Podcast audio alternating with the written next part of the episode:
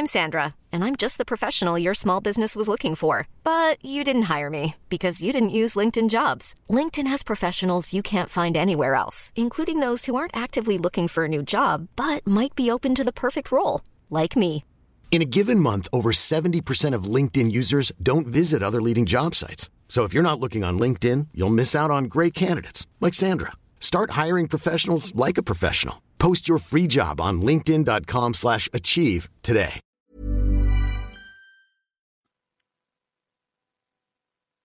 Bonsoir, bienvenue dans le podcast Culture PG du lundi 27 avril 2020.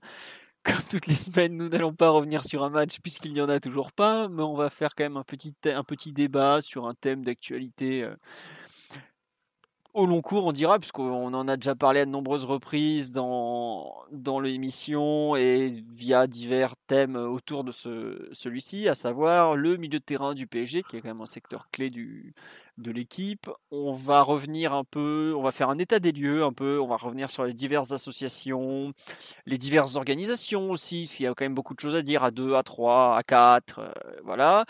On va se pencher un peu sur est-ce que Paris pourrait faire mieux avec les mêmes joueurs, puisque bah, il y, a, y, a, quand même beaucoup de choix en termes de, joueurs malgré tout, hein, c'est pas forcément euh, la solution parfaite qui, qui arrive. Et on verra aussi peut-être un peu comment renforcer donc ce milieu de terrain, cet entrejeu, ce secteur fatidique de l'entrejeu, comme diraient certains euh, spécialistes et entraîneurs. Voilà, un peu le programme de la soirée. Si ça dure pas trop longtemps, on fera peut-être une petite session de questions-réponses qu'on avait promise euh, la semaine dernière, mais comme ça a duré plus de deux heures, encore une fois, on n'a pas eu le temps de le faire. Nous sommes quatre pour débattre de tout ça ce soir. L'équipe habituelle, même si l'ami Omar va arriver un peu plus tard puisqu'il est légèrement occupé à cet instant. Nous avons en revanche, comme toutes les semaines, Monsieur Martinelli qui normalement est là. Salut. Voilà, et nous avons Simon qui lui aussi est là. Salut les gars, bonsoir à tous. Voilà, bonsoir tout le monde, bonsoir le live, effectivement, je vois qu'il y a déjà plein d'habitués, ça me fait très plaisir de vous voir comme toutes les semaines. Euh, pour les problèmes éventuels de son, le volume pas très bien réglé, euh, étant donné que je suis au casque, moi je les entends tous très bien, n'hésitez pas à le signaler donc sur les commentaires, soit Twitter, soit le live euh, YouTube, puisque les deux apparaissent chez moi et donc je pourrais agir en conséquence. On va attaquer tout de suite donc le grand thème du soir, le milieu de terrain le PSG dispose actuellement quand même d'un certain nombre de joueurs évoluant dans ce secteur de jeu, puisque, aux dernières nouvelles, nous pouvons lister. Attention, c'est parti. Donc le premier qu'on peut lister, c'est Marquinhos, même s'il joue aussi en défense centrale. Ensuite, nous avons déjà vu au milieu de terrain Marco Verratti, Leandro Paredes, Ander Herrera, Idrissa Gueye. On peut rajouter aussi euh, Julian Draxler. Est-ce qu'on va jusqu'à rajouter Pablo Sarabia, vu qu'il a fait quelques bouts de match dans le 4-3-3 Kwasi, Tanguy Kouassi, effectivement, que j'allais zapper, mais qui pour le coup, lui, s'est imposé comme une réelle solution. Euh, donc voilà. On peut ensuite parler des associations A2, A3 euh, qu'il y a eu. On va commencer tout de suite. Bah, Mathieu, je vais te donner la parole parce que tu es euh, pour une fois le premier à parler. En termes d'association, quelle est celle que tu préfères et que tu juges actuellement parmi toutes celles qui ont été vues cette saison comme la meilleure, selon toi? Bah, déjà, c'est très difficile de répondre à cette question parce qu'il y en a eu tellement d'associations. Euh, j'ai fait un, rapide euh, retour sur les matchs qu'on a, qu'on a pu faire. On en a disputé 44 et j'ai noté au coup d'envoi, hein, juste au coup d'envoi, pas en comptant les, les changements possibles en cours de match, mais pas moins de 20 associations différentes cette année au milieu de terrain. Ça va, et là encore, en comptant. tranquille, Pardon pas beaucoup, pas beaucoup. Bah ouais, 20 en 44 matchs, t'imagines? Donc ça fait ça fait un sacré, euh, enfin ça fait vraiment un, très faible ratio pour pouvoir juger les, différentes associations. Et encore, quand je dis milieu terrain, quand on joue en 4-4-2, c'est juste la paire du, du milieu axial. Hein, c'est pas en comptant les deux ailiers, effectivement. Là, ça rajouterait énormément de combinaisons possibles. Donc euh, rien que sur cette paire du milieu terrain, quand on joue en 4-4-2 ou ce trio quand on joue en 4-3-3, on est à 20 associations différentes. Donc à partir de là, c'est très très difficile de, juger, de, juger les, les, la valeur de chacune d'entre elles qu'on a eu un, échantillon assez faible pour, euh, pour les voir à l'œuvre, c'est beaucoup de théorique. Euh, sinon, euh, celle qui a été le plus, plus en vue, c'est quand même Gaï Verratti. Dans le 4K2, j'ai noté 11 fois titulaire au coup d'envoi, donc c'est celle dont, on peut le plus parler. Mais là encore, avec des hauts, des bas, des matchs références qui te donnent la sensation que c'est une bonne paire, d'autres où elle a été plus en échec. Euh, sur les gros matchs où elle a été testée, il n'y en a pas tellement. pas tellement que ça en plus. On a le PSG Monaco de cette année, le 3-3 euh, très déséquilibré, mais là on peut pas forcément dire que c'est lié à des défaillances propres à, ce, à cette paire-là. C'est tout un système qui avait été défaillant ce soir-là et qui avait amené ensuite des ajustements de la part de Tourelle. On l'a vu à Lille pour un bien meilleur match cette fois, toujours dans le 4-4-2. Puis on l'a vu plus récemment face à Lyon à domicile et, face à Dortmund euh, là-bas. Donc on va dire que c'est celle qui a le plus de, plus de références, mais un peu coincée entre certains matchs de, janvier-février et aussi des matchs du tout début euh, du mois du mois d'août, les matchs face à, face à Toulouse, face à Strasbourg aussi. Donc euh, voilà, c'est une paire qui a c'est la paire qui a été le plus souvent le plus souvent renue. Je pense que c'est celle qui est le plus, le plus intéressant à analyser parce qu'on a, a deux joueurs qui sont très, très porté vers l'avant, un comportement très agressif. Euh, ça a beaucoup d'implications ensuite sur, euh, sur l'équipe. Quand tu dis très porté vers l'avant, c'est très porté vers l'avant quand il s'agit de défendre. Dans le pressing. Voilà. Ouais, quand il s'agit de se jeter. Non, non, bien sûr. Voilà. vous avez raison. C'est clair comme ça. Effectivement, c'est deux joueurs qui ont un apport offensif, sinon euh, très faible. Hein, si tu comptes les passes décisives et les buts des deux. Mais bon, quand tu as quatre attaquants après. Donc je pense que c'est la paire dont, on peut plus parler ce soir, mais sinon quand tu regardes 20 associations et sinon là je pense la deuxième c'est avec 5, cinq apparitions cette année, c'est le trio Marquinhos Gay Verratti. Donc en 4-3-3. Seulement 5 apparitions, on dirait pas, mais en fait, dans, cette période-là du 4-3-3, il y a beaucoup de matchs où Herrera joue notamment. Euh, C'était les blessures de, de Gay, puis il y a eu des, des absences aussi de Verratti. Donc euh, au final, c'est beaucoup, beaucoup de, de, tests.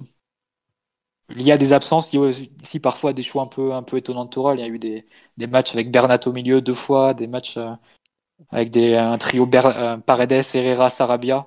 De mémoire, en plus, les deux passages de Bernat au milieu, c'est deux défaites. C'est Reims et Dijon, non? C'est pas ça? Ouais, je crois que ça doit être ça. Ça doit être ça. Et, le match de Paredes, de Bernat, pardon, c'est Paredes, Herrera, Bernat, je crois, le milieu de terrain. Oh là là. Donc effectivement, c'est des matchs euh, qui sont un peu balancés. Et qui... Cause-conséquence, comme on dit. Ouais. Ouais. Et tiens, voilà, il y a eu beaucoup, beaucoup de, de, matchs comme ça où, avec des paires qui ont qui ont été vus qu'une seule fois et dont tu peux vraiment rien tirer et dont tu te demandes un peu pourquoi on les a vus. Quoi. Si, si c'était juste lié à des absences ou si c'était vraiment des matchs euh, de remplissage où il fallait faire du turnover en fait. D'accord. Effectivement, j'avais pas fait, j'avais pas, j'imaginais pas qu'il y avait eu autant de paires différentes, mais étant donné qu'on on change, je crois qu'on, je sais pas si on a aligné sur 44 matchs plus de deux fois ou trois fois maximum la même composition, par exemple. Donc euh, à partir de là, forcément, et ton milieu de terrain étant le premier secteur qui change à chaque fois, tu, tu as énormément de, de paires. Euh, Mathieu, question euh, pour toi qui a analysé ça. Par exemple, la paire numéro 1 de l'an dernier, Marquinhos-Verratti, elle a été alignée combien de fois cette saison? Tu, tu, as ça sous la main ou pas du tout? Oui, oui, je l'ai, elle a été alignée qu'une seule fois. D'accord, ok. Ah oui, qu'une seule fois face à Bordeaux. C'est le match face à Bordeaux, le 4-3, récemment. si je puis ajouter, c'est que euh, j'ai souvenir qu'on était à peu près tous d'accord, à peu près pour dire que sur le papier, c'était la paire la plus compétitive qu'on avait pour jouer en double pivot, et que aucun des recrutements pourrait changer ça à court terme. Et au final, on, remarque qu'on l'a joué qu'une fois dans un match même pas si significatif que ça. C'est juste après. Ce qui, en dit long, ce qui en dit long sur, euh, sur euh, la saison qui s'est écoulée. Quoi. Ouais, bah, c'est vrai qu'en fait le match contre Bordeaux c'est juste après Dortmund où euh, ça bah, en fait on l'aligne euh, qu'une fois mais elle, dure un quart d'heure en plus parce que bah, Thiago Silva se blesse après 17 mmh. minutes donc euh, en fait limite si on l'a pas vu dans la saison quoi. Après je pense qu'en cours de match les stats que j'ai données c'est les stats au début de match. Ouais oui. Donc, donc j'imagine que Marquinhos Verratti en cours de rencontre on a dû on a dû le voir ici ou là puis parfois on sait même pas trop dans quel système on joue c'est assez fluide en fonction de si on a Sarabia ou Draxler au milieu de terrain.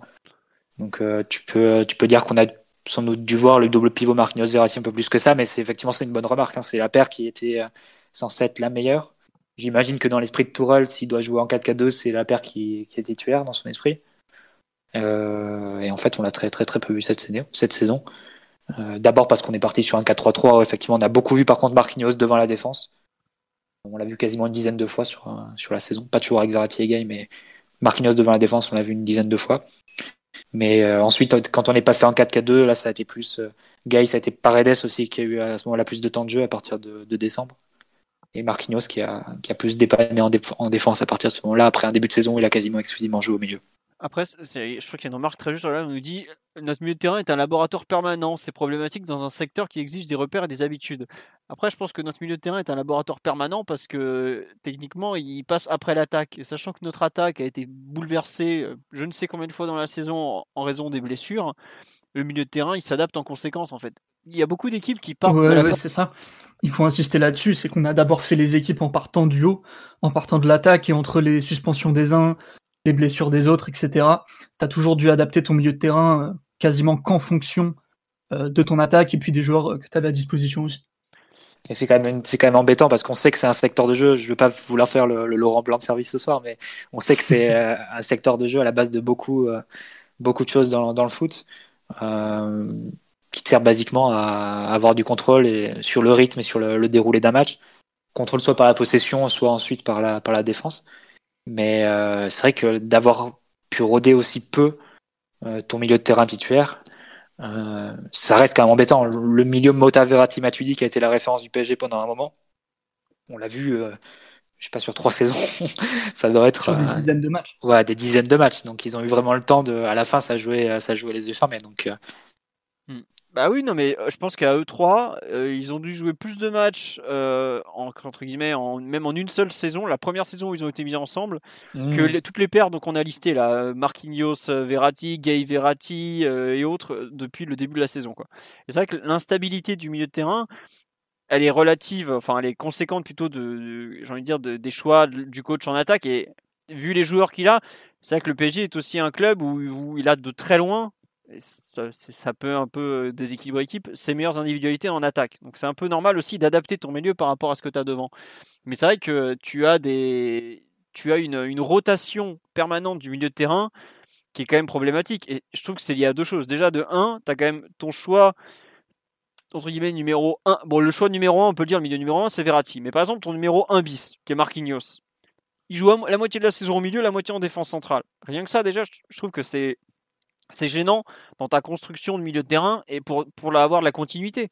Puisque tu as quand même pratiquement ton deuxième choix qui joue la moitié du temps ailleurs. Quoi. Enfin, quelque part, ton choix numéro 5, qui est Kwasi, il est dans la même situation. Ça veut dire que tu as quand même deux joueurs sur les 5 que tu vas le plus utiliser au milieu de terrain. Ah, je parle sur la période quand Kwasi rentre vraiment dans l'équipe ou quand Paredes, pareil, rentre dedans. Donc on va dire les 4 derniers mois de compétition tu as quand même deux de tes cinq joueurs que tu, sur lesquels tu comptes le plus au milieu de terrain qui sont sur deux postes en même temps. Et deux postes ou entre guillemets. Alors Marquinhos c'est fort pour passer l'un à l'autre, Kwasi aussi, mais ça reste un peu compliqué. C'est aussi peut-être pour ça que tu as autant d'associations et de paires différentes.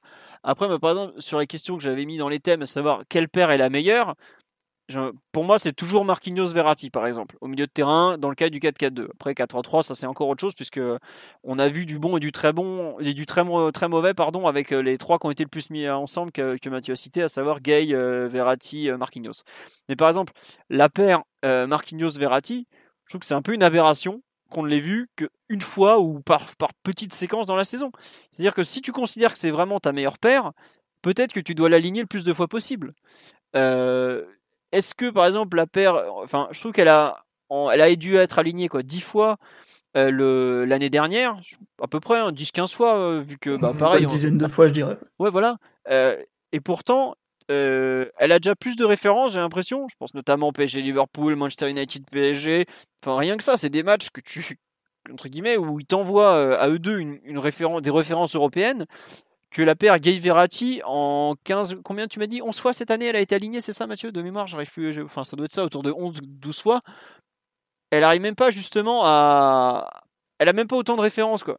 Et je trouve que en soi c'est déjà un, petit souci au milieu du terrain c'est-à-dire que ce qui est possiblement la meilleure version du, du, milieu euh, axial n'a même pas été finalement euh, tant utilisé que ça quoi. Et je, je sais pas je trouve ça un peu compréhensible de par, donc, comme je disais, les, absences de, des uns et des autres de devant, de Marquinhos, etc., etc. Mais très dommage aussi dans le sens où bah, tu, enfin, tu, joues pas avec ta meilleure équipe. Quoi. Et même, je suis pas sûr que le PSG ait aligné une seule fois dans sa saison sa meilleure équipe, à savoir bah, les, fameux 4 de, enfin, les quatre de derrière qu'on a, qu'on a vu en Ligue des Champions, ou, presque, à savoir euh, Bernat, Kimpembe, Silva, peut-être plus qu'Herrera que Meunier, les deux dont je viens de parler au milieu et les quatre devant dont on connaît tous le nom. Avec éventuellement Cavani, Cardi, bon ça chacun peut débattre, c'est pas le thème du soir. je trouve que enfin, le problème du milieu de terrain qui n'est jamais aligné, c'est un peu celui aussi du 11 de départ qui finalement n'est pas non plus spécialement aligné de façon régulière. Quoi. Et je trouve que c'est le... problème du profil de tes défenseurs aussi, vu que globalement, disons que quand tu joues à 4 derrière, ta charnière centrale titulaire, c'est Kimpembe et Thiago Silva. Il suffit qu'il en manque un des deux pour que Marquinhos glisse en défense centrale et, non pas Diallo ou, ou par exemple. Euh, du coup, euh, évidemment, dès qu'il manque un central titulaire, tu mets Marquinhos à son poste d'origine et au milieu, tu mets un vrai milieu entre guillemets. Tu peux pas laisser Marquinhos au milieu et le, remplacer par un autre défenseur. Ce qui est peut-être aussi euh, une des conséquences d'un recrutement pas toujours très pas toujours très très clair quoi. Bah après c'est ça en fait sur le live on nous dit l'achat de Guy était totalement logique euh, oui, si entre guillemets ton Gay est meilleur que Marquinhos. Est-ce qu'aujourd'hui on peut dire que Gay est un meilleur milieu de terrain que Marquinhos? Je sais pas, vous ce que. Enfin... Il y a débat. Il y a débat déjà parce que Marquinhos est à mon avis un petit peu plus adapté pour jouer dans le double pivot avec Verratti, je précise, ne serait-ce que pour des raisons de, couverture, de taille, de vitesse de course aussi. Euh, après, euh, pour jouer relayeur d'un 4-3-3, oui, tous les jours je mets Gay, je mets pas ah Marquinhos. Donc euh, ça dépend de quoi on parle en fait. Mais je pense quand même que Marquinhos est un plus gros calibre en termes d'expérience européenne, en termes de talent tout simplement. Euh, je pense qu'il peut rendre de meilleurs services à l'équipe dans les gros matchs tout du moins. Très bien. Mathieu, sur, euh, sur un peu ton avis, que, moi je rejoins totalement Simon. Euh, évidemment, pour jouer en 4-3-3, euh, peut-être que Guy est un relayeur effectivement très adapté de par son volume. Et bah, c'est là où on l'a vu faire son meilleur, match. D'ailleurs, le match allait contre le Real. Bon, alors après, certes, il marchait sur le jour-là, mais bon. ton avis un peu sur les, les deux, par exemple, qui sont aujourd'hui les deux 6 les plus défensifs de l'effectif quand même? Mais oui, mais six défensifs, mais avec des attitudes défensives très différentes. On a Marquinhos qui va être euh, un joueur qui va faire tampon devant la zone, euh, devant sa ligne de défense, pardon.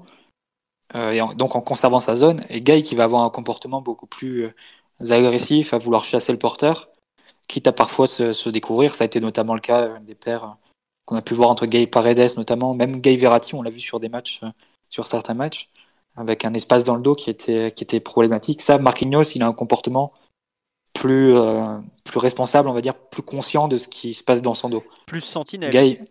Voilà, plus sentinelle. Avec sentinelle, c'est pas forcément 4-3-3. Généralement, dans, un, double pivot, euh, tu as un profil qui reste plus, euh, plus devant la défense. Là où je me pose quand même la question, c'est que on avait quand même on avait cette, cette expérience du milieu Verratti-Matuidi ou Ancelotti en double pivot.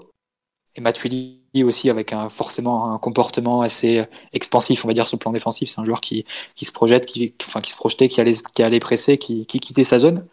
Mais on avait à ce moment-là Verratti aussi qui était plus responsabilisé bas à la construction, on va dire, et qui avait moins ce, ce rôle de vouloir connecter avec, avec l'attaque. Et ce double pivot Matuidi-Verratti me donnait quand même plus la sensation de marcher que ce qu'on a pu voir de Gay Verratti alors que pourtant les profils peuvent être, euh, peuvent être plus ou moins les mêmes. Donc est-ce que c'est aussi une raison de, de système ou d'attitude défensive de l'équipe? On sait qu'avec Ancelotti, on jouait quand même plus bas. Euh, on n'avait pas la volonté d'aller, euh, d'aller forcément presser très haut ou très souvent. et c'est vraiment très, marquant avec Tourelle. On a un comportement très individualisé au milieu de terrain. Les joueurs sortent sur, les porteurs, sur leurs adversaires directs, et ça laisse des zones derrière. Et ça, quand tu as des joueurs comme, euh, comme Gay, qui n'a pas forcément cette, euh, pas, cette conscience tactique de pas toujours euh, faire le, pas en avant et d'aller chercher, mais voir que Verratti est déjà, c'est déjà livré, donc il faut rester en couverture, bah, ça peut donner des matchs qui sont, qui sont très. des, oui, des, situations qui sont, qui sont assez aberrantes. On l'a vu encore face à Dortmund au match, au match aller notamment. Donc, Est-ce que justement, c'est pas pour cette, euh, entre guillemets, ce manque de complémentarité défensive notamment, que, que Tourelle les a beaucoup fait jouer ensemble, pour qu'ils apprennent à se connaître et à se comprendre un peu mieux. Parce que moi je me souviens de certains matchs en début de saison, c'est le troisième match à domicile, je crois c'est Nîmes ou Toulouse plutôt, je crois, enfin bon, peu importe celui du mois mmh. d'août, où on voit euh, Gay puis Verratti, elle est taclée juste devant la surface adverse, et après, bon, bah, t'as euh, les Champs-Élysées euh, jusqu'à la défense.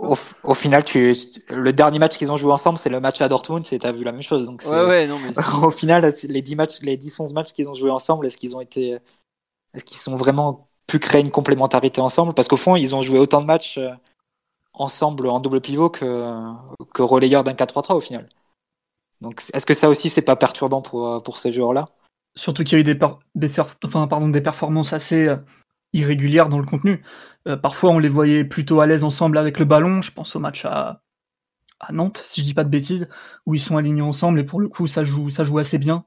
Avec euh, Gay qui globalement fait ce qu'il sait faire, donne beaucoup de responsabilités à Verratti mais en même temps joue assez proche de lui, un peu pour le meilleur et pour le pire vu que en même temps, il lui donne un soutien avec le ballon, mais défensivement, parfois, euh, moi je m'amusais à dire que c'était son garde du corps parce que euh, ça lui amenait des positionnements assez bizarres de, toujours être collé à Verratti. Et il y a d'autres matchs en revanche où je pense qu'au niveau du, travail défensif, on, on, a vu un petit peu plus de, complémentarité entre les deux. Euh, je confonds peut-être aussi avec les moments où on joue dans un milieu à 3, où forcément les rôles sont un peu différents. Et à l'inverse, avec le ballon, être plus en difficulté, notamment parce que Verratti était un peu livré à lui-même face à la pression.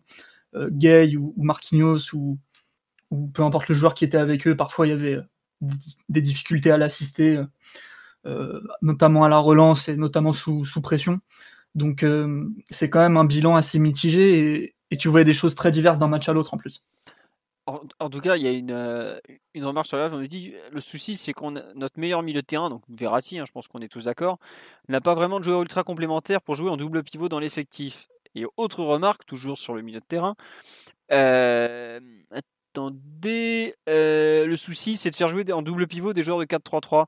Est-ce que justement, ce qui crève pas les yeux après cette rapide analyse de notre milieu de terrain, c'est pas justement l'idée qu'il n'y a pas de à cet instant, on n'a pas su trouver de meilleure association parce qu'en fait, il y a, pas, il y a peut-être un peu un manque de, global de complémentarité dans les qualités et les défauts des uns et des autres, par exemple, tout simplement bah, Ce serait intéressant d'ouvrir ce débat. Pour vous, quel serait le type de joueur, je ne dis pas le, nom d'un joueur, mais le type de joueur qui compléterait le mieux Verratti dans un double pivot? Bah, C'est pas évident de répondre à cette question. Quel, est, quel serait le, portrait robot du joueur qui compléterait le mieux Verratti? Bah, Plutôt un relayeur ou plutôt une sentinelle? Bah c'est un mec, euh, tu lui files. Plutôt un joueur de double pivot. Voilà, tu lui tu files motard. Adrien Rabiot, tu veux dire Ration Par exemple, Adrien Rabiot, euh, avec son profil et ses qualités, c'est-à-dire grand, euh, relativement complet, mais ni très créatif, ni très dynamique. Il aurait typiquement le profil pour jouer dans un double pivot, euh, disons, conservateur. Après, on l'a jamais vu et en, plus. Ben, on l'a vu l'an dernier avec derrière quatre offensifs et ça n'a pas été. Et avec Rabiot en fin de course mentalement, quoi. Ouais, mais c'est surtout qu'à l'époque, c'était le, on jouait. S'est quand même fait euh, sauter par Draxler au poste, alors que, enfin, c'est vrai, vraiment que mentalement, je pense qu'il était plus du tout concerné. Mais, on, sur le passe, on passe à 3 derrière à ce moment-là aussi. Donc... Euh. ouais, mais sur le papier, je pense que Rabiot a un profil de double pivot très intéressant. Mais c'est même pas le seul dans l'effectif. Tu mets Kouassi par exemple, je pense qu'il est beaucoup plus fort. Ouais, mais Rabiot avec, avec profil de double pivot. bah, avec Verratti aussi, ouais. Parce que si tu prends le profil de de Verratti en double pivot, il va, prendre beaucoup de responsabilités avec le ballon. Il va défendre de manière assez agressive. Ce sera pas non plus le meilleur expert pour couvrir l'espace devant la charnière centrale. Donc il faut un joueur plus grand, un joueur qui peut se mettre à son service avec le ballon, un joueur qui peut couvrir. Euh, donc typiquement Marquinhos remplit pas mal de cases. Euh, mais si tu me parles d'un joueur comme, en tout cas dans le profil comme Rabiot, comme Kouassi, ouais ouais ça rentre aussi. Thomas Partey aussi. Typiquement le genre de joueur qui, qui peuvent rendre de, grands services dans un double pivot, de par leur profil tout du moins. Mais c'est vrai que sur le live, on nous cite par exemple un mec comme Fabinho. Fabinho représente parfaitement ça dans le sens où il ah, a une vraie culture défensive, une capacité à superbement équilibrer un milieu de terrain et en même temps euh, un peu plus de, football dans les pieds sans vouloir être méchant avec Marquinhos. Aujourd'hui, le, plus gros problème de Marquinhos avec euh, quand on joue en double pivot, par exemple, sur certains matchs, il sait pas quoi faire du ballon, quoi. Et c'est très irrégulier avec le ballon, Marquinhos. Voilà, c'est ça. Euh, même, euh, enfin, on l'a vu par exemple, un truc tout bête. Euh, Marquinhos, il a un super gelon, mais il va l'utiliser un match sur deux, par exemple. Et ça, c'est là où on se rend compte que c'est pas non plus un milieu aujourd'hui établi, même si je trouve qu'il a atteint un niveau au milieu de terrain quand, quand on se rappelle du Nîmes PSG où le pauvre il prend la misère par, par, les, par les mangeurs de, de, de, comment dire, de hérissons locaux. Tu vas déraper. ça y est, c'est parti aujourd'hui, euh, ça reste un milieu de terrain. Bon, allez, il serait peut-être pas sélectionné en équipe nationale en étant milieu de terrain, mais quand il joue, euh, il est sûrement pas ridicule, quoi. Et c'est vrai qu'il lui manque pas grand chose, mais hein, tu vois, entre guillemets, à tous nos milieux de terrain, il manque pas grand chose, mais il manque un petit truc, quoi. Marquinhos, c'est du jeu avec le ballon. Gay, c'est un peu pareil, et puis il lui manque des centimètres, globalement, parce que bon bah voilà, il est, il est pas très grand le pauvre gars, il fait 1m75, euh, il pourra sauter tant qu'il veut. mec mètre Everton, il joue en double pivot avec des joueurs beaucoup plus grands. Voilà, euh, On, André, le, on le rappelle. voilà, André Gomez, de- il jouait avec André Gomez euh, la dernière saison de mémoire. André Gomes, Schneiderlin, ce genre de gars. Quoi. Voilà, bon.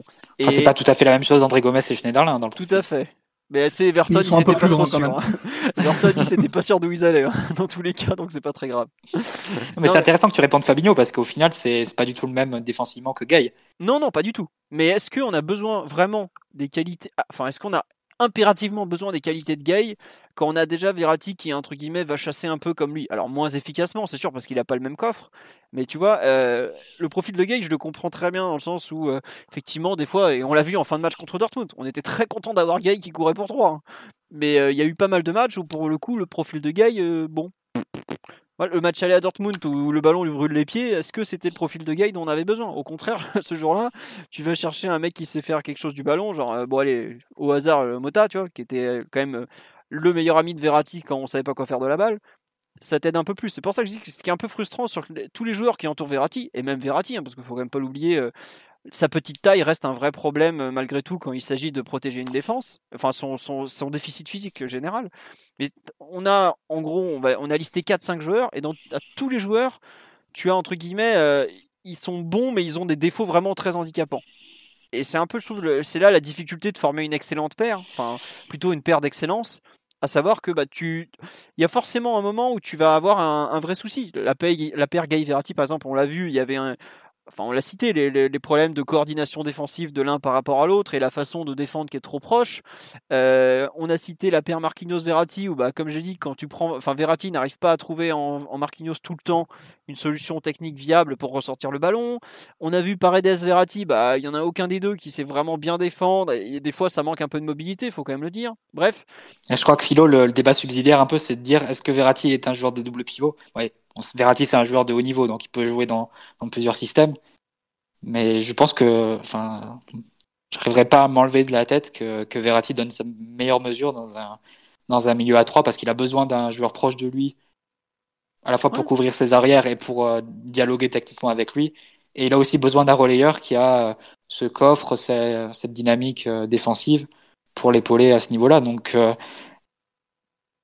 je pense que Verratti, c'est un peu la, la victime et le, le sacrifié du, du fait qu'on ait empilé les offensifs, et les offensifs de, de très haut niveau. Et du coup, on se retrouve à, à- devoir l'utiliser dans un double pivot derrière quatre attaques, et avec des tâches qui sont plus réduites et avec des, des associés, entre guillemets, qui le compensent et qui le, et qui le complètent plutôt de façon très, très inégale et, et incomplète, justement. Donc, euh, moi, je, enfin, je trouve que Verratti, dans, dans tous les débats qu'on a, euh, qu'on a, on est obligé de dire que- qu'aujourd'hui, il est beaucoup moins mis en valeur au PSG qu'il ne l'est même avec la sélection italienne actuellement. C'est ça, aussi la réalité du cas Verratti aujourd'hui. C'est qu'aujourd'hui, je pense que Verratti prend peut-être même plus de plaisir ou il est du moins mieux mis en valeur dans sa, dans sa qualité de joueur avec l'Italie qu'avec le PSG. après euh, c'est marrant, c'est que pendant des années c'était le contraire.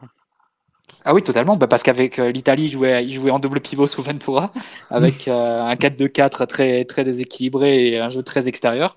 Dégueulasse, tu peux le Et dire. alors que, Ouais, bah oui, ça dé- marchait pas. dégueulasse. C'était Et alors qu'au PSG, c'était un 4-3-3 de possession, et là, c'est l'inverse. Et là, il le retrouve avec Jorginho en Italie. Et... Alors qu'au PSG, il est un peu. euh, il doit faire beaucoup, beaucoup de travail dans, dans l'ombre des quatre, euh, des quatre offensifs et Ouais, sans- c'est ça, globalement. avec euh, moins de poids à la création. Pendant des années, ça a été un peu la cerise sur le gâteau de, de tout ton football, tout ton système, tout ce que tu mettais en place depuis des saisons. Et depuis l'arrivée de Tourelle, même un petit peu avant avec Emery, c'est plus devenu un joueur de devoir qu'autre chose, qui se plie à ce dont l'équipe a besoin en permanence. Quoi. Et on l'a bien vu à Dortmund où, euh, paradoxalement, tu mets un expert défensif avec lui et c'est Verratti qui fait le plus d'interventions euh, miraculeuses pratiquement. Ah bah il a dû jouer pour deux à Dortmund, donc c'est pas compliqué. Parce que sans, avec le ballon, il était tout seul, et sans le ballon, euh, l'expert Il était défensif, presque tout seul aussi. l'expert défensif était en perdition, et c'est lui qui a fait je ne sais combien d'interventions défensives où, où il nous sort de de la même merde, on peut le dire comme, comme ça, quoi, parce qu'il n'y avait pas d'autre mot. hein. Omar, bonsoir à toi. Tu, tout va bien, c'est bon? Oula, il est reparti. Oui, Omar, Salut, bonsoir. non, non, je suis là. Bonsoir à tous.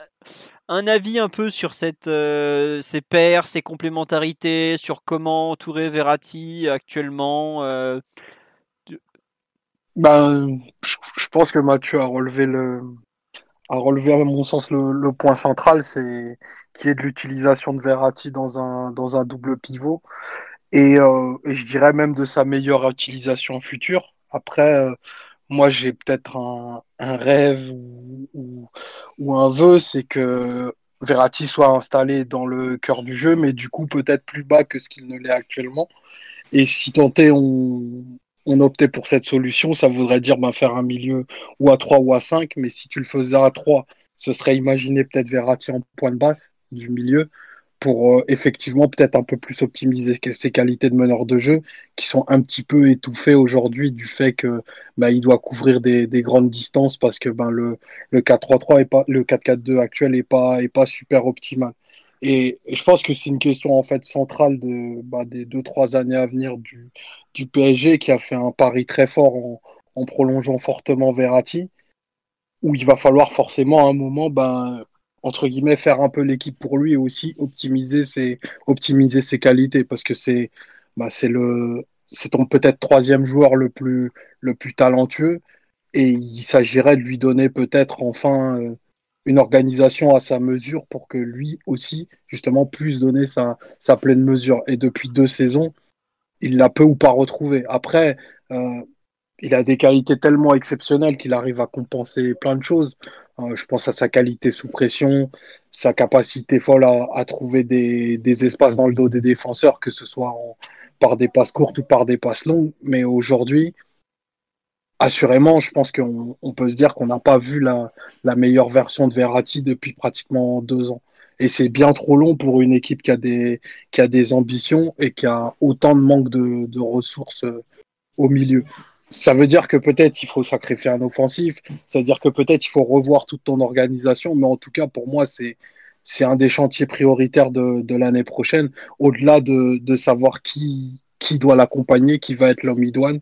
Parce que le, les différents milieux que vous avez évoqués, les différentes paires, elles ont toutes énormément de, de qualité et de compétences, mais elles sortent tous à, à certaines limites que, bah qui sont un peu rédhibitoires à, à, plus haut niveau.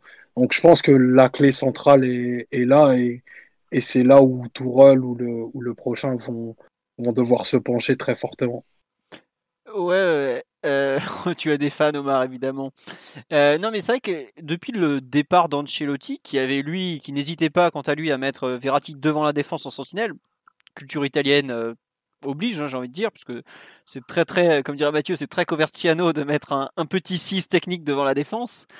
Euh, Verratti n'a jamais pratiquement retrouvé ce rôle, et même en sélection d'ailleurs, on le fait, on le fait plus jouer euh, relayeur aujourd'hui.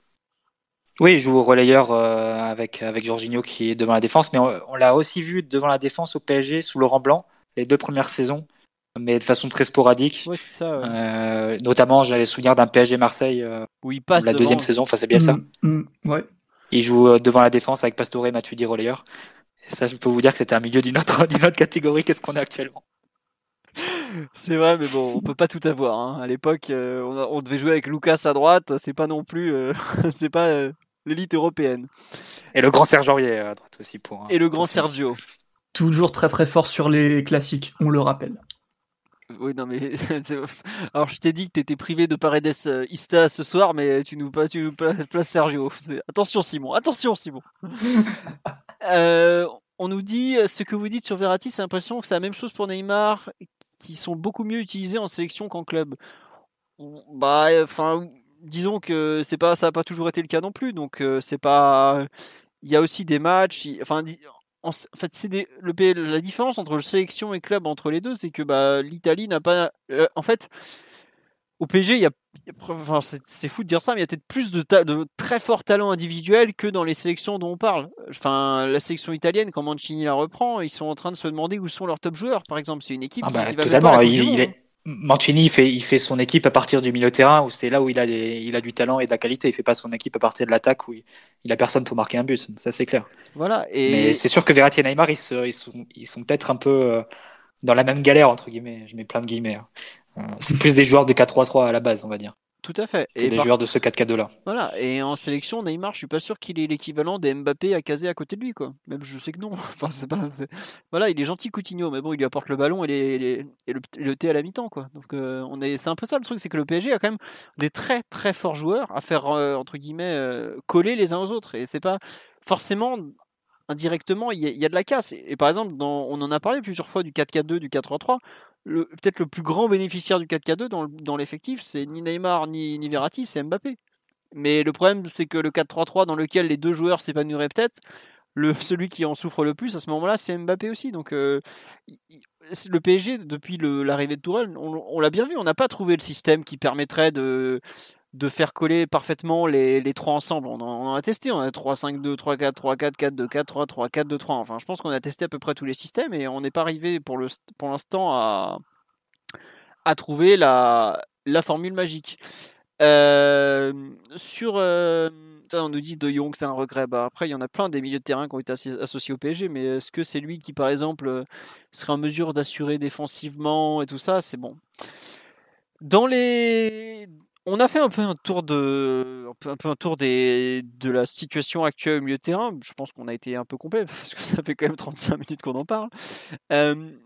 Qu'est-ce que vous mettez aujourd'hui comme force et faiblesse de, de ce milieu actuel avec, euh, avec les joueurs actuels, par exemple? Euh, Simon, Mathieu ou Omar, euh, qui veut commencer là-dessus? Vas-y, Simon. Milieu actuel, c'est-à-dire bah, le double pivot avec les joueurs. Peu importe, les deux. un peu... On l'a dit, il y a eu tellement de joueurs et tellement de formules qu'au final. Euh, non, mais un peu, tu vois, par exemple, qu'est-ce que tu dois, tu dois lister un peu le milieu actuel du. Enfin, quand je dis actuel, c'est par rapport à l'effectif, par rapport à ce que tu peux faire, enfin, ce que, par rapport un peu à ce qu'on a vu. Qu'est-ce que tu mettrais comme force, par exemple, du milieu du PSG à cet instant et comme faiblesse un peu?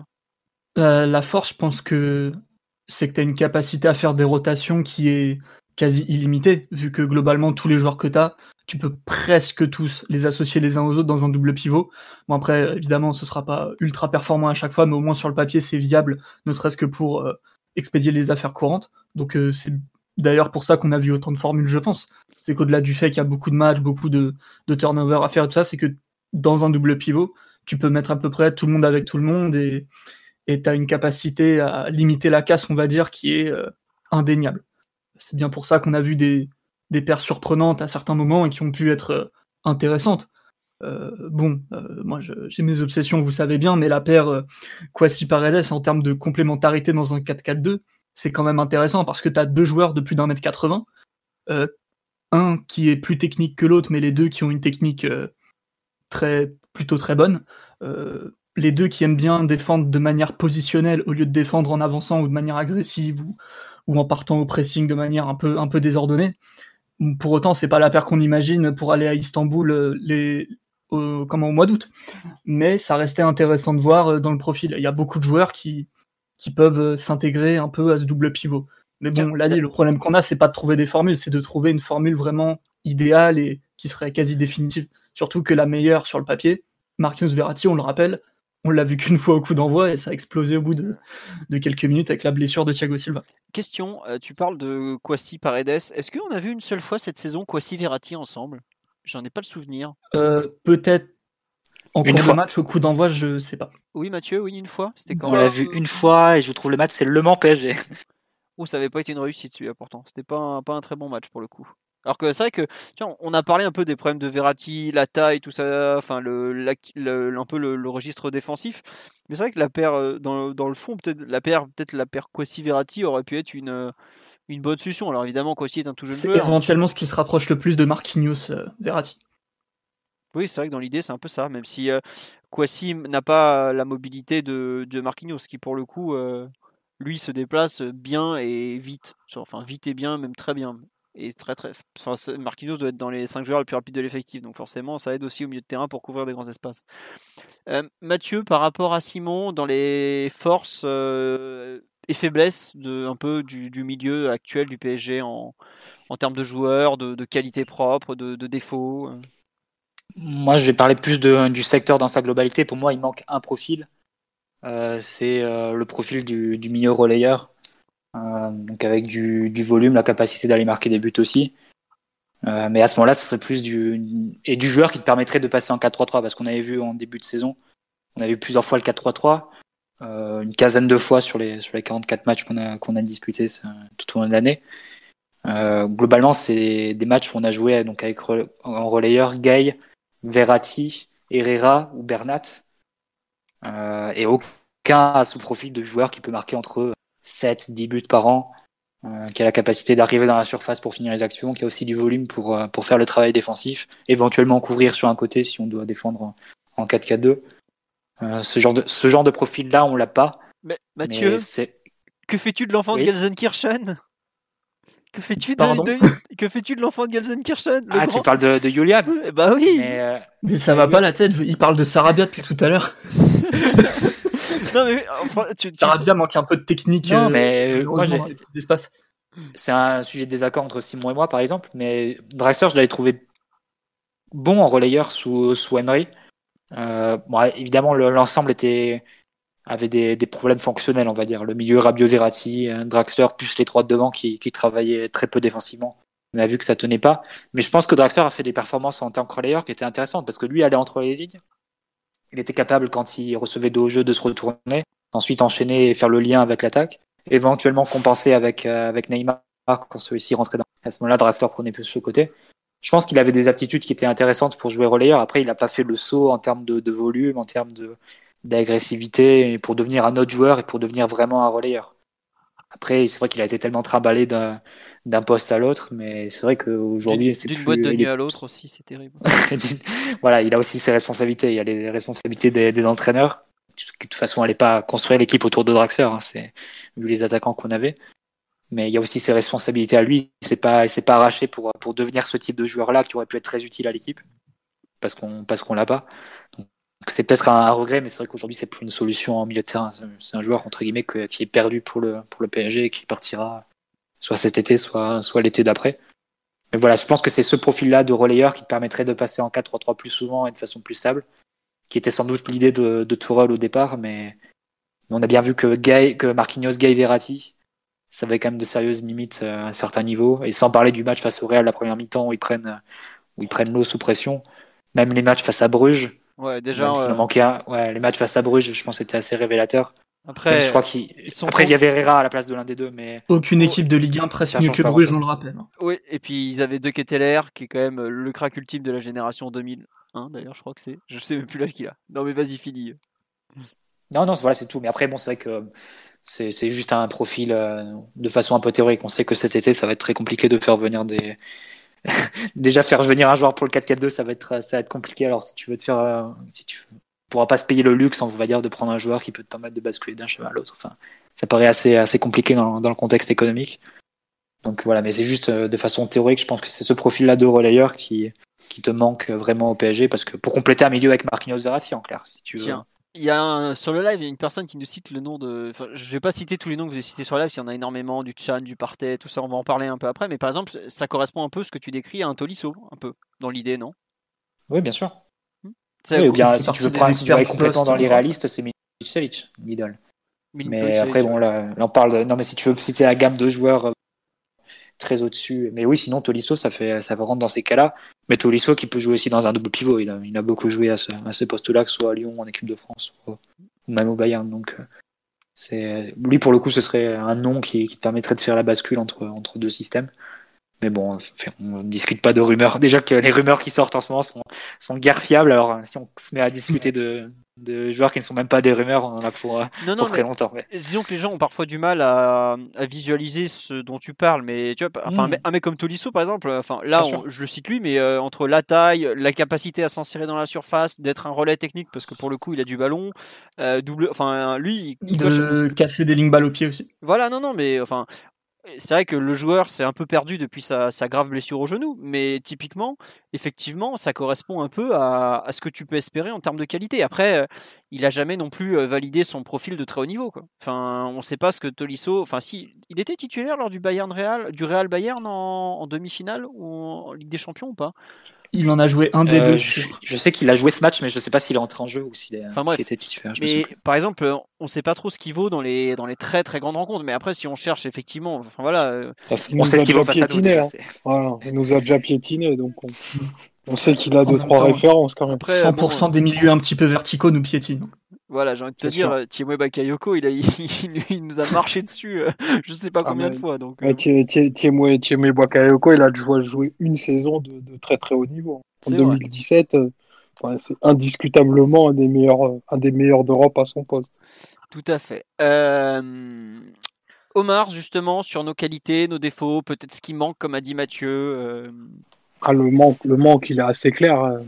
C'est celui que Mathieu a, a pointé. C'est c'est un milieu qui, qui, va être capable de jouer de manière un peu plus verticale, qui va être capable de finir, de finir des actions, qui va te garantir un volume de but entre, entre 5 et 8 et qui, qui va pouvoir te garantir ben, de pouvoir jouer plus de transition.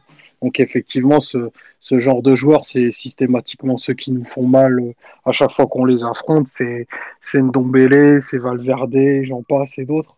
Et il va falloir qu'on coche cette case-là parce que je pense que c'est un, un profil qui est ultra nécessaire car totalement absent de notre, de notre effectif où aujourd'hui tu as, Verratti qui, je dirais, est une association de plusieurs qualités d'un milieu de, de très grand niveau, sauf qu'il n'a pas, pas, de, pas de finition et très peu de production offensive. Donc tu es obligé de lui trouver un pendant et un, et un complément parce que Marquinhos va pouvoir marquer des buts mais pas dans le jeu. Euh, exclusivement sur coup de pied arrêté. Donc il va falloir ben, que quelqu'un prenne, entre guillemets, et je parle pas de profil, mais un peu si quelque part reprenne le rôle qu'a qu délaissé Matuidi d'un milieu qui est capable de, dépasser ses fonctions et, et, d'avoir des missions très spécifiques.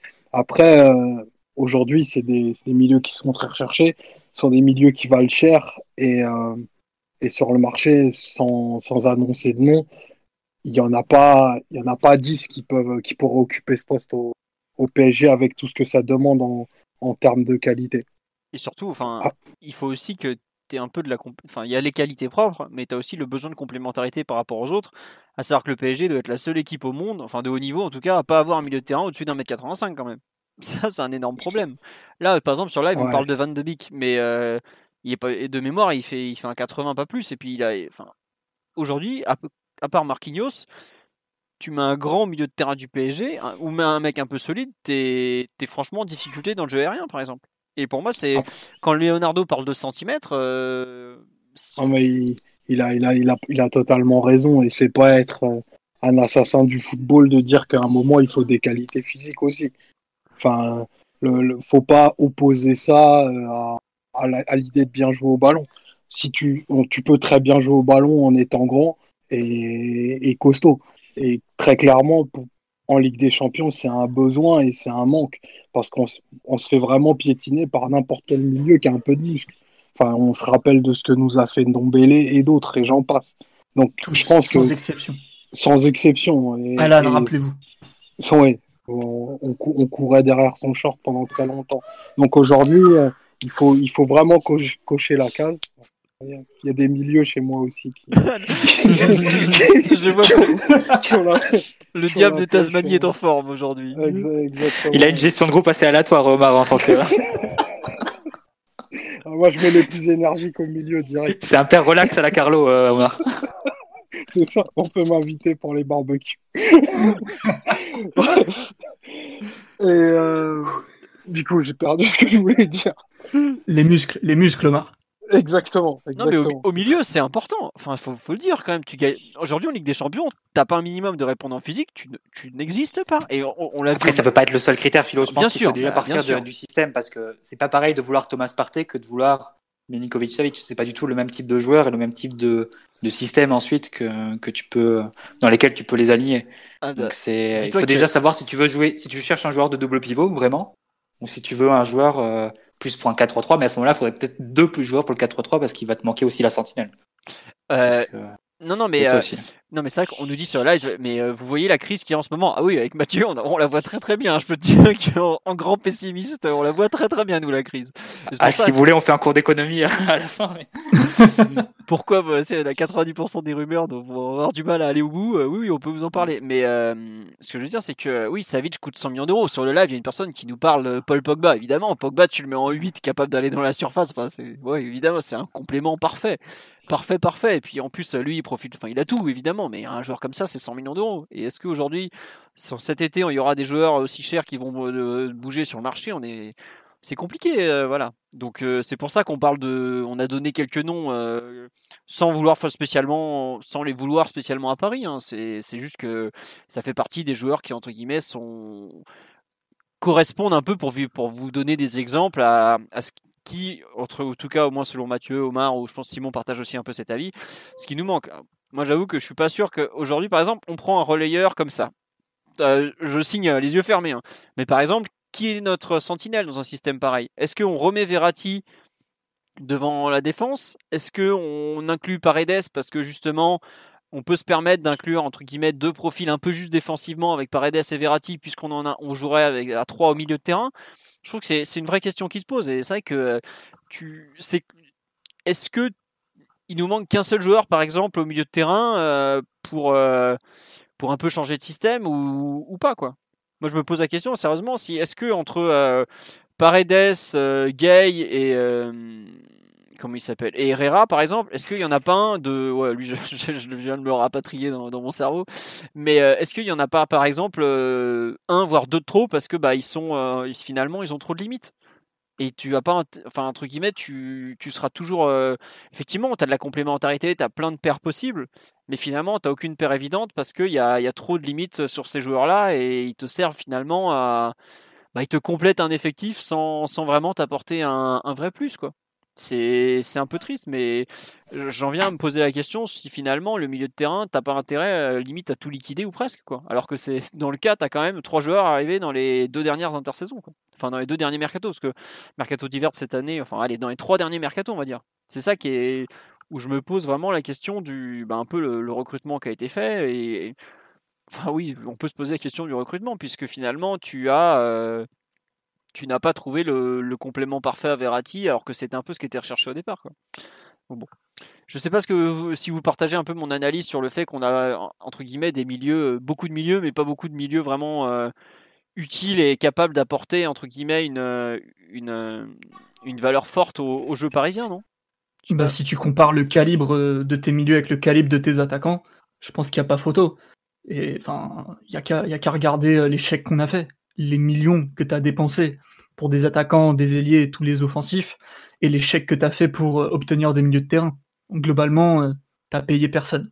Celui où tu as mis le plus de sous, c'est euh, Paredes 40 plus 7, et, il est même pas titulaire aujourd'hui au Paris Saint-Germain. Donc c'est bien qu'il y, a un problème aussi de la manière dont tu as construit l'effectif, dont tu as alloué les ressources. Donc tout le retard que tu as pris, en fait, à un moment donné, tu vas le payer cash et c'est déjà en train de se produire. C'est le cas depuis euh, globalement le, départ d'Unai Emery qui lui avait encore un peu des, milieux dans l'effectif à se mettre sous la dent. Euh, la saison dernière, c'était la catastrophe et cette année, on s'aperçoit que on a du mal à dégager des formules ultra compétitives et, qui vont pouvoir jouer beaucoup de matchs ensemble d'affilée. Donc euh, globalement, il y a, y, a, du pain sur la planche. Quoi. Je pense que malheureusement, le retard que tu as pris, c'est pas en un ou deux mercato que tu peux le corriger, c'est euh, un travail au long cours. Et, malheureusement, en plus, la situation actuelle aggrave la chose, c'est que peut-être pendant un, deux ou trois mercato, tu seras encore en train de bricoler parce que ça va prendre du temps de tout compenser en fait. Simon, tu vas bien? Parce que tu te rends compte que tu as un peu taillé par Edes quand même là.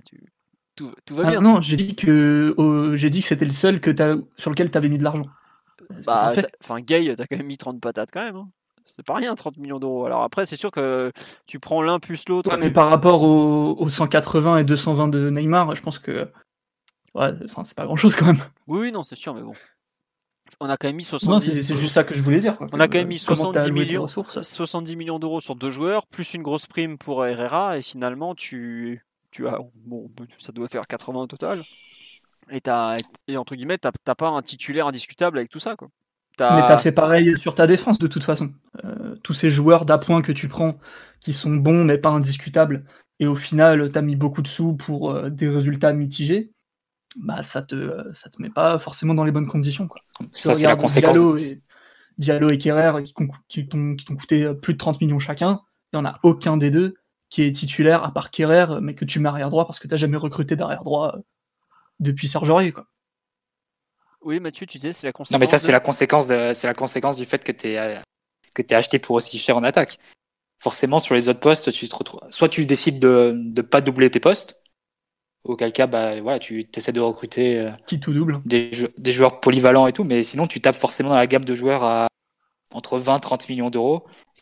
Et ces dernières années, le marché était tellement sans, sans dessus-dessous, euh, avec tellement peu de sens que sur cette gamme de joueurs à 30 millions d'euros, qui est forcément une somme importante, tu te retrouvais avec des joueurs euh, comme ça, euh, soit dans des clubs intermédiaires, soit jeunes, euh, avec très peu de références. Et effectivement, on, les a payés au prix fort. Hein. Kerrer, on le prend à 30, plus de 30 millions, 37 millions, il me semble Ouais, 37. pour une, pour une année de contrat restante. Ça montre bien la, la folie dans laquelle on était sur le plan économique sur les dernières années, qui devrait se calmer c'est, c'est sur les prochaines, euh, prochaines intersaisons. Mais dans, entre-temps, on a quand même recruté ces joueurs-là, donc euh, il faut bien, faut bien leur trouver une utilité. Mais à partir du moment où tu mettais autant en attaque, tu pouvais pas mettre autant en- au milieu de terrain, autant en défense. Ça, et tu pourras pas mettre autant du coup sur les prochaines intersaisons tant que tu auras les deux devant. Ça, c'est, l'évidence. Et, et c'est, ce, cette problématique-là avec laquelle on doit, on doit jongler. euh, euh, pour les prochains pour prochains mercato. Ouais. euh, comme, bon, pour être un peu plus positif, parce qu'on me dit ouais, vous, ça va encore être un thème très négatif ce soir. Non, non, non, mais je trouve que pour le coup, pour vraiment être un peu plus positif, il y a quand même de quoi faire. Après, je trouve que quand tu as comme ça des milieux, entre guillemets, dont hors Verratti, dont les qualités sont évidentes et que tout le monde voit et au- autour duquel tu peux construire, il y a quand même malgré tout pas mal de, de qualités dans les joueurs du PSG. Enfin, on, on a entre guillemets les joueurs du milieu de terrain que tu annonces, enfin dont dont dont, dont tu as donné les noms, c'est quand même des joueurs qui sont euh, avec des vraies qualités fortes quoi. Enfin, alors ça reste que des stats, mais par exemple les stats défensives d'un d'un Gay, euh, étaient pratiquement au niveau de celles de N'Golo Kanté, donc ça veut dire que le joueur a quand même des qualités, euh, tout ça. Paredes, euh, il a montré sur certaines séquences de très très bonnes choses. Mais c'est vrai que euh, il y a des y a des vraies forces, il y a des vrais bons joueurs. Moi je sais que par exemple bah, contre Dortmund, autant à l'aller Gay Verratti s'est fait manger, autant en retour Gay Paredes a très très bien tenu la route, ça a même très bien marché, alors que bon, on, on les avait vus en difficulté une semaine avant à Lyon, mais il y a quand même des, des bonnes choses. Et c'est vrai que, entre- enfin, c'est ça, on en, on en parle un peu, un peu durement, j'ai envie de dire, pas négativement, mais un peu durement, c'est parce que bah, tu as une, une attaque où tu as allez, euh, deux des. euh, allez, même en comptant les attaquants, tu dois avoir trois des 20 meilleures individualités au monde, ou voire trois les des deux 10. plus chers du monde. Puis, puis les deux joueurs les plus chers du monde, et qui sont, allez, on peut en mettre deux dans les 10 meilleurs du monde, mais euh, ton milieu de terrain n'est pas de cette gamme-là. C'est, c'est pas insultant de le dire, mais malgré tout, tu as quand même de quoi faire. Quoi. Enfin, on a vu, euh, par exemple, euh, l'association, euh, on a vu sur certaines séquences, bah, l'association Marquinhos-Verratti, elle a quand même tenu Liverpool, qui est le futur champion d'Europe, enfin, ils les ont mis à genoux. Quoi. Le, pressing de Liverpool, qui est probablement le meilleur au monde, Verratti, il a fait allez, envoyez-moi les, rouquins, je vais, en faire de la pâtée. Quoi. Ça, c'est un truc, on pourra pas l'enlever. Pareil pour l'association Marquinhos, Gay, Verratti, le match aller contre le Real. Alors certes, c'était un Real en, rodage et qui avait d'énormes problèmes au niveau si- physique, mais euh, ils leur quand même marché dessus. Quoi. Donc c'est pour ça que cette paire, il y a quand même de, la ressource malgré tout. Et puis, euh, il faut pas, je trouve qu'il faut pas tout mettre, euh, enfin, faut pas tout jeter, même si j'ai dit un peu la même chose, un peu le contraire, pardon, tout à l'heure. Mais je pense que il doit, en fait, on devrait. C'est là où ça devient vraiment compliqué pour le coach, c'est que selon le type de match qu'il attend, et donc ça veut dire qu'il doit deviner le profil de match, et c'est là le, le plus difficile parce que bah en face il y a quand même un entraîneur et c'est les joueurs qui font le match malgré tout. Euh, il doit être en mesure de définir avant le match quelle va être la meilleure paire, sachant que entre guillemets il y a quand même un manque de certitude puisque nous-mêmes on n'est pas forcément euh, certain de savoir quelle est la meilleure paire ou le meilleur trio à aligner quoi. Donc c'est là où entre guillemets c'est bien, c'est qu'il y a de la qualité pour être en mesure d'aligner des paires différentes ou des, des complémentarités qui, qui vont sauter aux yeux. Mais c'est aussi, si- aussi pardon, super compliqué parce que ça veut dire que tu dois tomber juste à chaque fois que tu vas construire ton milieu de terrain. Autant dire que, sachant que tu as tes joueurs, donc ton équipe qui va donner un premier résultat, que l'équipe en face a elle aussi des forces et des faiblesses, que l'entraîneur en face va mettre un plan en, jeu, mais ça veut dire qu'en fait une fois sur deux ou une fois sur euh, combien sur sur trois ou deux fois sur trois, en fait, tu peux pas être toujours bon à 100% et entre guillemets toujours avoir la bonne paire parce que bah c'est le foot de très haut niveau et euh, tu peux pas tu peux pas avoir bon à chaque fois. Forcément, sinon ça serait trop simple. Mais euh, je trouve qu'il y a quand même besoin, enfin il faut entre guillemets avec ces joueurs-là avoir une part de réussite malgré tout. Et c'est un peu, enfin c'est ça qui est gênant pour aller chercher par exemple la Ligue des Champions, c'est que sur deux matchs, ça peut le faire parce qu'il y aura un match où tu peux te louper. Bah, on l'a vu par exemple contre Dortmund, on s'est loupé à l'aller, mais on a su compenser au retour. Mais par exemple, sur un match, sur une finale, une, je trouve que tu as une pièce jetée en l'air de par justement le manque de certitude et de, entre guillemets, de, de valeur absolue. Tu sais quelle est la meilleure paire, point, tu la mets, basta. Genre le Real pendant des années, ça a été, euh, c'est toujours euh, Kroos, Modric, Casemiro, tu te poses pas la question, c'est bim, c'est ça quoi. Voilà, c'est les, trois meilleurs, il n'y a pas photo. Chez nous, de par en fait un peu le fait que le, dernier poste, euh, enfin le poste autour de Verratti soit trop ouvert, tu te retrouves un peu à jongler et euh, c'est un peu gênant, mais enfin entre guillemets, oui c'est gênant parce que bah tu sais pas sur quoi tu vas t'appuyer, mais ça peut aussi être un atout selon les matchs. Après euh, bon, comme je l'ai dit au, plus haut niveau pour moi un match où tu sais pas qui va être ton milieu de terrain, c'était enfin avant un match quand tu sais pas qui est ton milieu de terrain c'est déjà problématique. Mais est-ce que selon vous messieurs et là j'amène un peu le troisième thème de l'émission, on peut faire mieux que ce qu'on a vu avec un peu ces joueurs-là, par exemple. Euh, à 2, à 3, euh, est-ce qu'il y a, par exemple, à vos, à vos yeux, face une opportunité de faire beaucoup mieux que, comment dirais-je, que, que, ce qu'on a vu jusque-là. Et non, non, euh, je, ne fais pas le procès spécialement de Thomas Tuchel parce que bah, il fait un peu aussi avec ce qu'il a. Et pour le coup, je ne jette pas la pierre parce que bah, je trouve que, comme j'ai dit, à part Verratti qui est un milieu de classe mondiale, les autres ne le sont pas. Donc à partir de là, tu, composes. Mais selon vous, est-ce qu'il y a moyen un peu de faire mieux avec ces joueurs-là, par exemple? Enfin, oui. Mmh, oui, oui, bien sûr qu'il y a moyen. Après, il, faut réunir les, conditions qui seraient plus de continuité dans, les formules. Par exemple, bah, on l'a déjà dit, ta meilleure paire sur le papier, t'as pas pu, en tout cas dans un 4-4-2, t'as pas pu l'aligner euh, cette saison et, même peut-être ta formule la plus complémentaire à 3, ou en tout cas qui aurait mérité d'être euh, testée un petit peu plus, c'est-à-dire euh, milieu à 3, euh, des Sentinelles, Verratti à droite et Gay relayeur gauche, un peu dans une imitation qui vaut ce qu'elle vaut de Mota Verratti Matuidi. Je crois que tu l'as vu qu'une seule fois, si je me trompe pas, contre Angers au parc. Répète. Et ça avait. S'il te plaît, j'ai pas entendu. Excuse-moi, c'est Gay Verratti Paredes, c'est ça? Ouais, dans un milieu à 3 qui ressemblerait à, à Mota Verratti tout à fait, aussi. Matuidi. Angers au parc, Et on l'a vu contre Angers au parc où c'était pas mal du tout, puis l'équipe était encore euh, assez en forme pour jouer en 4-3-3 à ce moment-là. Et on l'a pas revu depuis, pour euh, tout un tas de raisons. Parce que tu as changé de système, parce que euh, Paredes s'est retrouvé au placard plus d'une fois, Gay, pareil, il n'a pas joué tous les matchs. Donc t'as pas pu t'appuyer sur deux formules qui seraient assez solides et complémentaires sur le papier. Il faut absolument pouvoir le développer, ça. déjà que tu as des limites qui sont évidentes au niveau de la construction de l'effectif et des joueurs que tu as, si en plus les formules les plus prometteuses, t'es pas capable de les aligner euh, bah, suffisamment pour en tirer des conclusions, des certitudes, des, automatismes, bah, c'est euh, une nouvelle balle que tu tires dans le pied. Et donc par exemple, toi, Simon, pour reprendre un peu une, formule, tu, aurais, tu aurais aimé voir un peu plus du bah, le, trio que tu as dit, par exemple. Ouais, par exemple. Et puis même, tout à l'heure, vous parliez d'un portrait robot du relayeur qui manque au PSG pour jouer en 4-3-3. Même Sarabia, qui a des limites, notamment la technique dans les petits espaces, recevoir euh, peut-être du jeu de haut but, qui a quand même ses limites à lui. Lui, pour le coup, il a une bonne interprétation des espaces. Il est capable de s'effacer au profit d'un joueur plus technique en attaque, type Neymar. Il est capable d'arriver en seconde lame dans la surface pour, euh, mettre des buts parce qu'il euh, interprète très bien les, situations comme ça, les ballons qui traînent et il a de la finition. Et pour le coup, dans les duels défensifs, il n'est pas génial, mais il a du volume défensif et il lit très bien les situations. Je pense qu'il est quand même meilleur en milieu de 4-4-2, milieu excentré. Mais lui, tu l'as presque pas vu relayeur, alors que il est prometteur au, poste. Et non, contrairement au, cliché, il jouait pas forcément relayeur à Séville. Il y a joué, mais pas beaucoup. Mais lui, pour le coup, il a un profil sur lequel tu peux composer au moins un tout petit peu. Quoi. on l'a presque jamais vu en 4-3-3.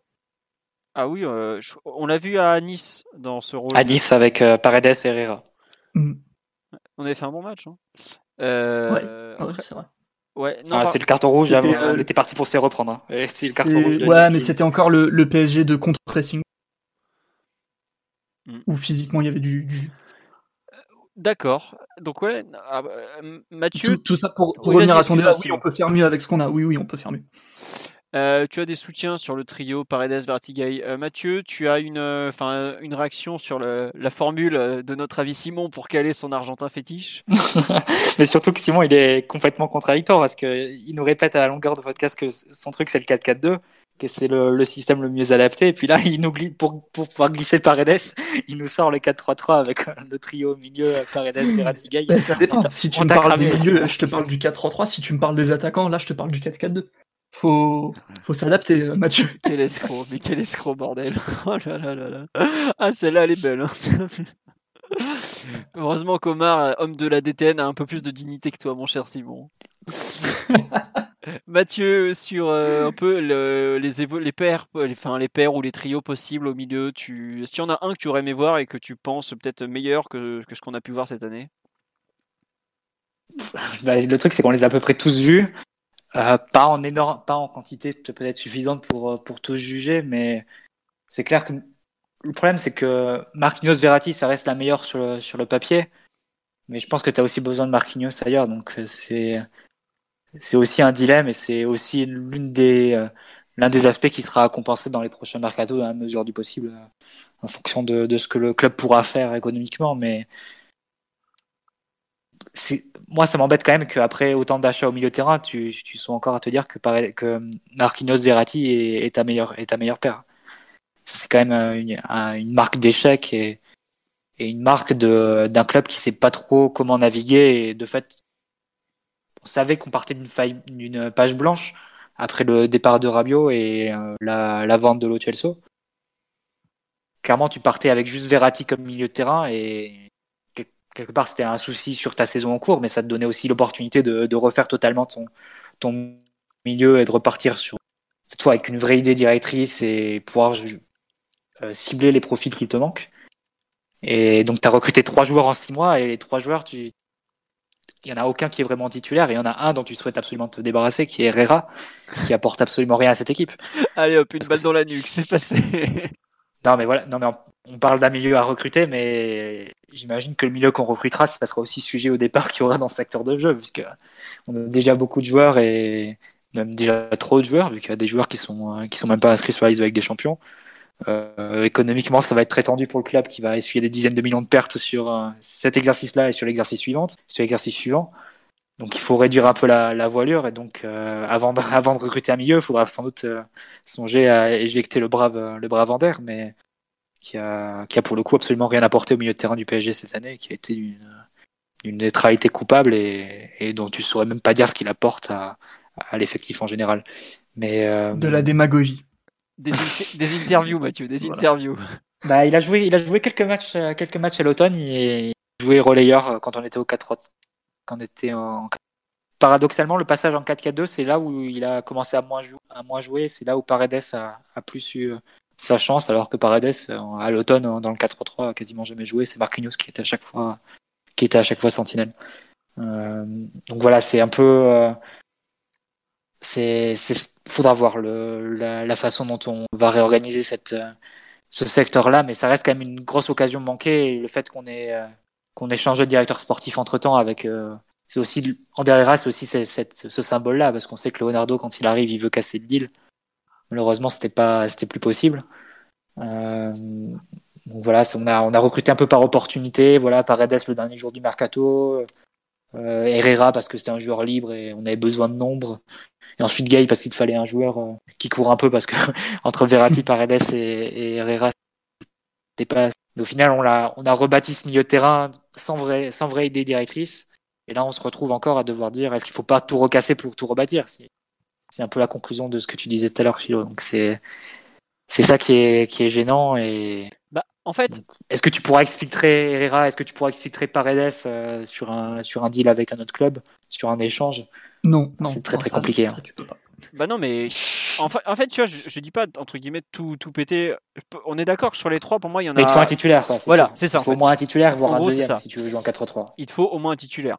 Parce que sinon, euh, même en 4-4-2, enfin, ça dépend si tu es en mesure de, entre guillemets, de recruter un gros central euh, qui permet de, de stabiliser Marquinhos. Tu peut-être pas besoin de recruter un, un titulaire, euh, entre guillemets, pour jouer en 4-4-2. Mais quelque part, effectivement, tu as un trou à cet endroit de l'effectif. Quoi.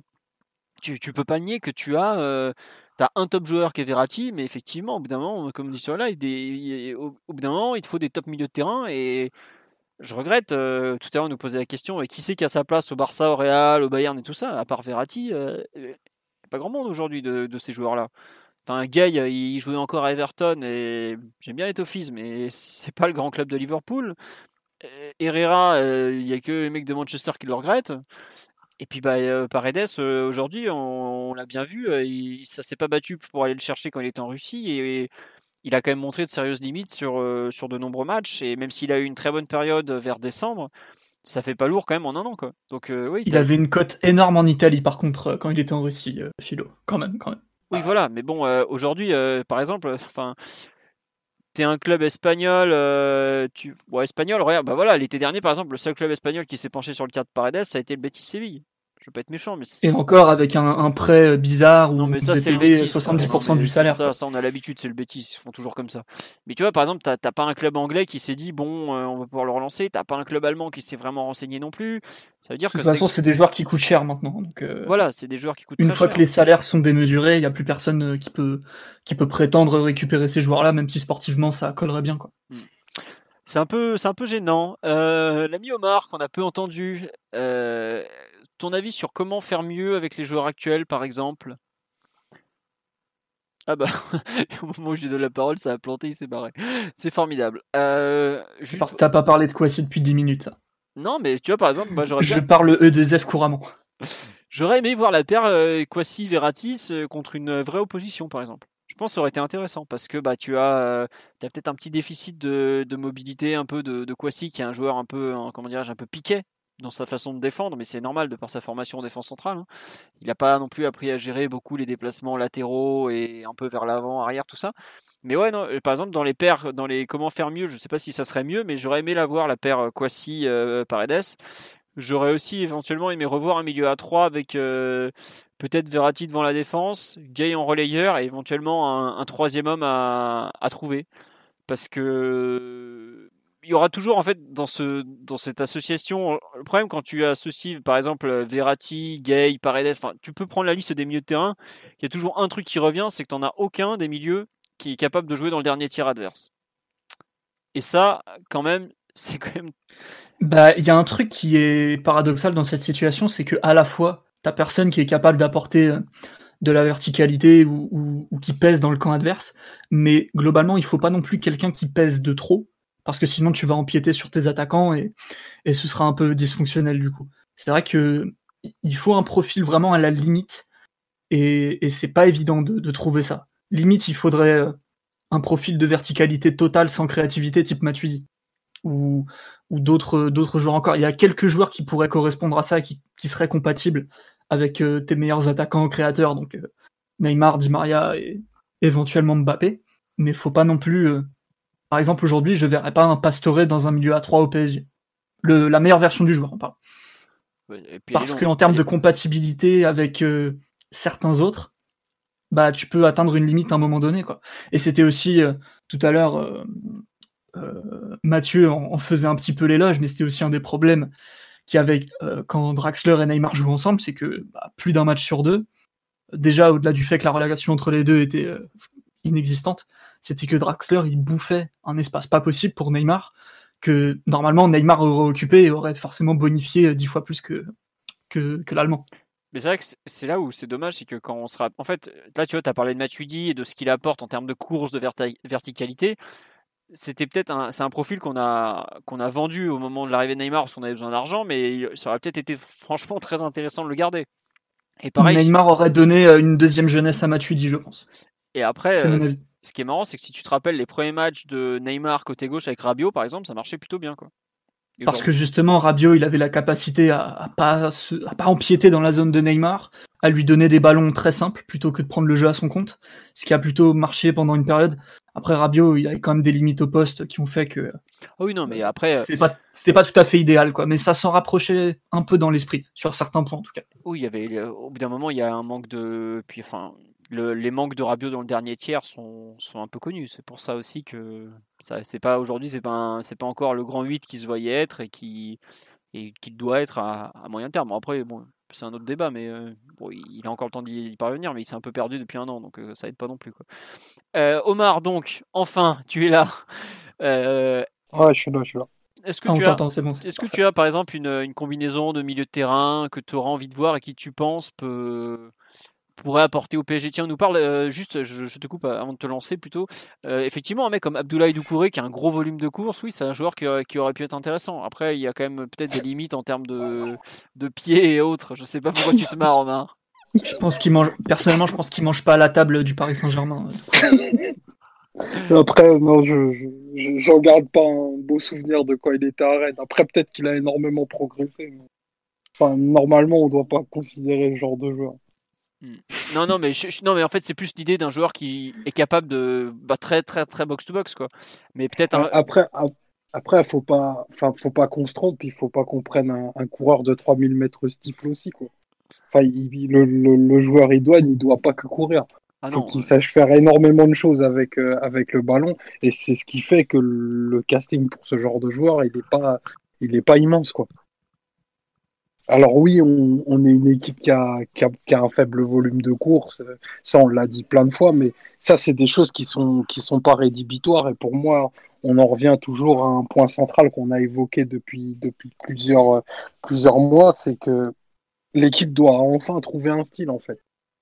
Il faut qu'on, il faut vraiment qu'on définisse le type d'équipe qu'on veut être parce que vous parliez de 4-3-3, sauf qu'on a abandonné la possession depuis près de 20 mois désormais, qu'on l'a de manière euh, bah, assez, assez imposante en Ligue 1, je dirais, de par, de par l'opposition qu'on affronte.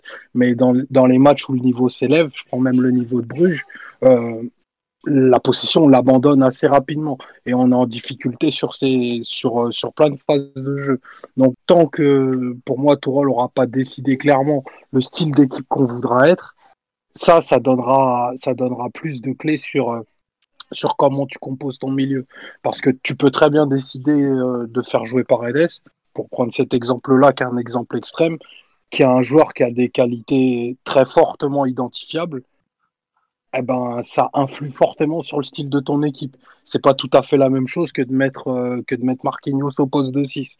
Donc maintenant, à un moment, il va falloir qu'on tranche parce que les, petits ajustements, en fait, donnent pas des grandes assurances sur un projet de jeu clair. Tu nous as fait une phrase de légende encore. je, n'ai rien su, j'ai rien vu venir là. Non, mais c'est vrai qu'on nous cite beaucoup de noms de joueurs. Euh, Dani Ceballos, j'ai vu passer un Bruno Fernandez. Euh, là où Fabien Ruiz aussi, qui est un oncle d'e-sport, a sorti ça après. Mais euh, bon, outre la disponibilité des uns et des autres, il y a, comme tu dis, effectivement, il y a peut-être un, peut-être un, problème de définition même de, de l'équipe que doit être le vise le PSG ou doit être le PSG, quoi tous les noms qui sont cités sur live, c'est marrant parce qu'il n'y en a aucun qui, est, qui permettrait d'identifier un portrait robot du joueur à recruter en fait. Il n'y en a aucun qui se ressemble. Que ce soit Ceballos, Fabian Ruiz, on a parlé de, de qui Thomas Partey, euh, ah, Milinkovic tout à l'heure, Milinkovic Il n'y en a aucun qui se ressemble. Euh. On parlait de volume de course euh, tout à l'heure et tu vois, on sort Ceballos, le premier nom. un joueur que j'adore, mais, c'est vraiment peut-être la dernière de ses qualités. Si on veut un joueur avec du, volume, c'est clairement pas lui qu'il faut. Non, mais ouais, et puis si on veut un joueur avec de la personnalité aussi. Bah, il en a, il en a quand il joue avec les espoirs en tout cas. Mais... Bah, il, en, il en a dans une équipe qui tourne autour de lui et qui joue très très bien au ballon. Après, euh, je pense que Ceballos aujourd'hui au PSG, malheureusement, enfin, il, se noirait comme beaucoup se, se noient. Après, peut-être que le, l'impresario basque l'aiderait à bien, à bien intégrer la ville, mais je ne vois pas une autre utilité.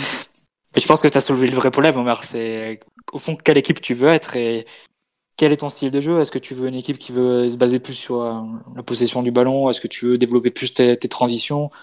Est-ce que tu veux jouer préférablement un milieu à 2 ou un milieu à 3 euh, Tout ça, c'est des questions qui sont imbriquées et tant que tu n'as pas commencé à y répondre, c'est difficile ensuite de, de choisir quel, euh, quel joueur tu veux, tu vises. Après, je pense que là, pour cet été, on ira au plus simple, c'est-à-dire qu'on va continuer globalement. Si tout le reste, on va continuer avec le 4-2, qui est la formule la plus simple et qui demande le moins de se casser la tête pour l'entraîneur. Il suffit d'aligner les joueurs. Euh, donc, on va, je pense, recruter ce joueur-là au milieu de terrain euh, qui te permet de, de, garder ce double pivot et ça évitera de, de trop chambouler l'équipe. Mais concrètement, enfin, si tu avais eu un mercato, on va dire, plus normal ou avec moins de restrictions économiques et, plus réfléchir à l'équipe que tu voulais être, c'était une, une vraie discussion à avoir parce que concrètement, on est dans un entre-deux.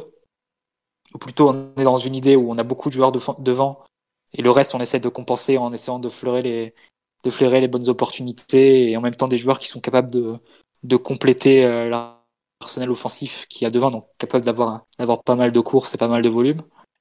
Mais on voit bien quel point cette vision court terme et de, de bouche-trou est, assez limitée et te garant, et te permet pas de recruter des joueurs qui rentrent véritablement dans un projet de jeu. Donc euh, c'est vraiment toute la difficulté. Mais là encore, euh, avec ce qui s'annonce cet été, j'imagine qu'on ira vraiment à quelque chose de très très simple, de prendre un joueur qui peut jouer à dos au milieu de terrain à côté de Verratti et, et ensuite faire en, faire en conséquence. Mais la question de fond, c'est la question de volume.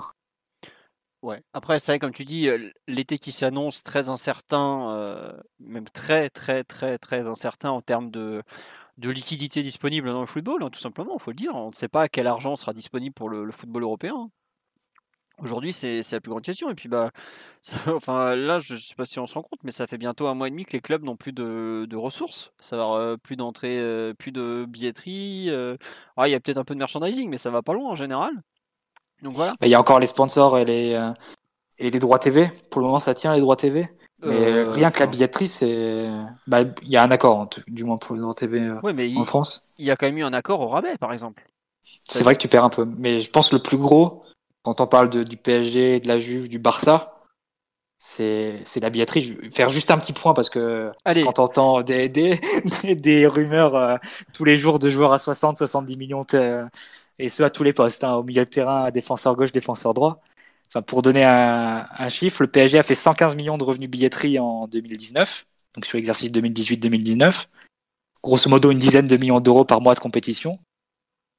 on est à huis clos depuis mars. Vous faites le calcul, là, on est à des pertes qui vont être à 20, 30 millions d'euros sur cet exercice. Et puis on a bientôt perdu le salaire de Neymar, en gros.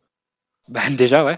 Et sur la saison prochaine, et ça va continuer la saison prochaine tant qu'on sera à huis clos. Donc, euh, et ça, vous faites ça pour tous les clubs importants en Europe.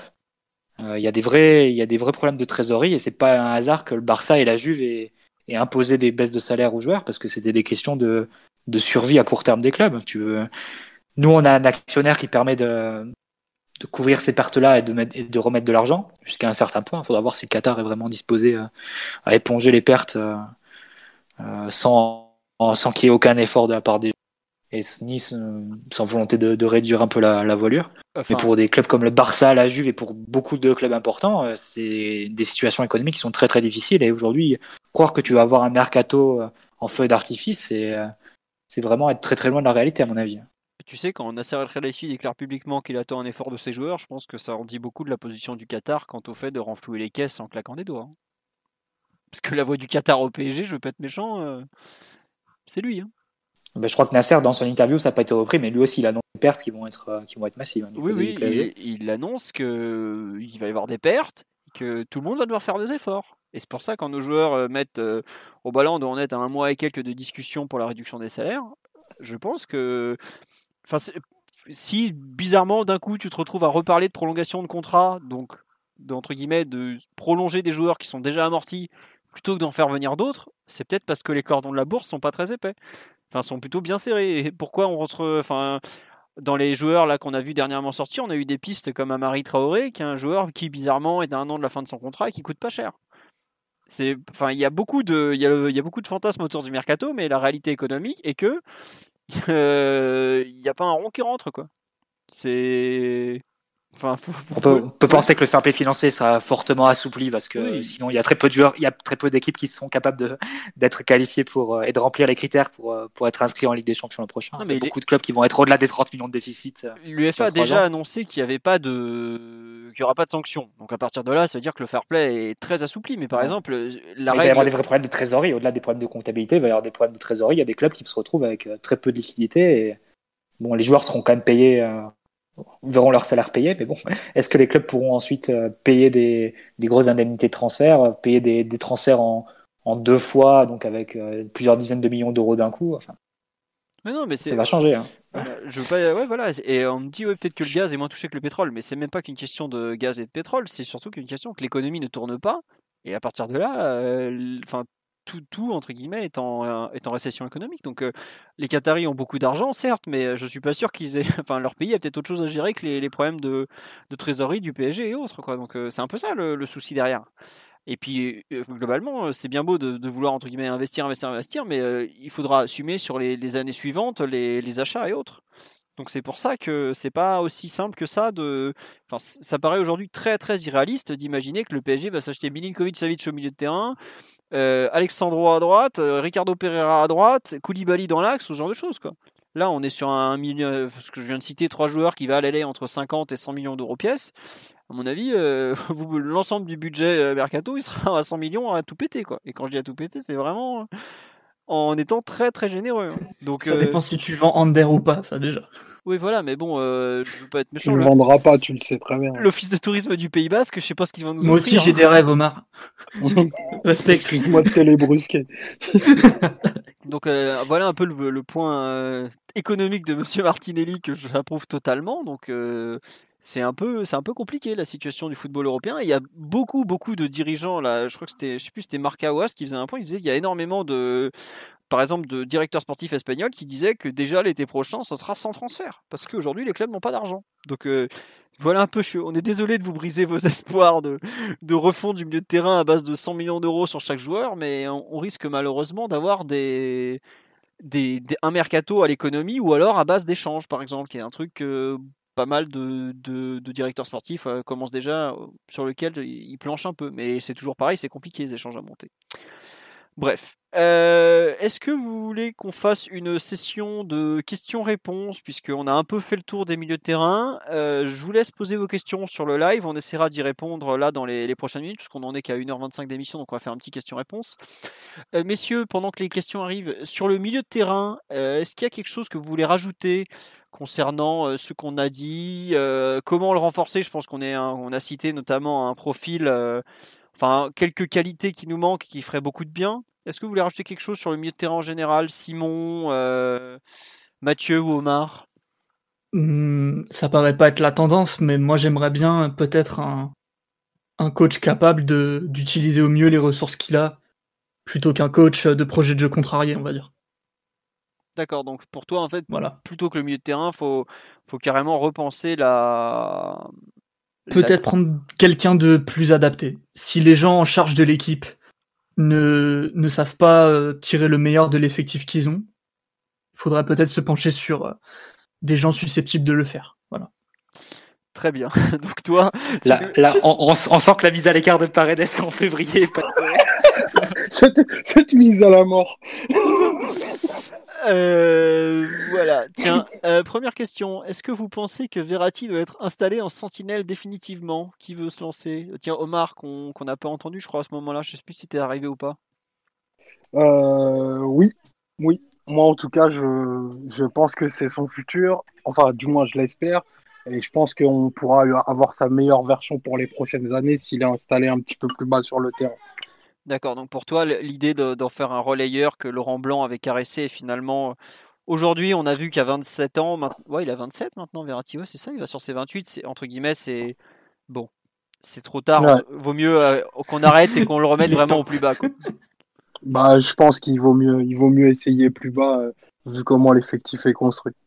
Alors, euh, question, là, je vais répondre en rafale, s'il y a pas mal de questions. Euh, à quand le fameux et très attendu podcast sur la formation Je suis désolé, c'est moi, j'ai pas eu le temps de l'organiser. Comme vous avez pu voir sur le site ce week-end, j'ai pas beaucoup de temps pour travailler, pas beaucoup d'envie non plus, je vais pas vous mentir. Hein. Donc euh, j'espère au plus vite, mais c'est un peu compliqué. Par contre, euh, j'espère vous proposer normalement assez prochainement un article assez intéressant sur la post-formation au PG. Euh, voilà. Euh, ensuite, question. J'ai vu aussi. Est-ce que les prolongations de Cavani et Thiago Silva, vu le contexte économique, sont-elles vraiment possibles? Ah, Elles sont très, très, très possibles, oui. Et c'est pas du tout un hasard si ça intervient, bizarrement, après un mois de crise et alors que les clubs commencent à vraiment tirer la langue. Enfin, je dis les clubs, mais le PSG comme les autres. Hein. Enfin, faut pas croire. On a des frais de fonctionnement qui sont monstrueux, malgré le chômage partiel et tout ça. Donc, c'est pas du tout un hasard. Et pour moi, oui, c'est très possible, mais même très très très possible, vraiment.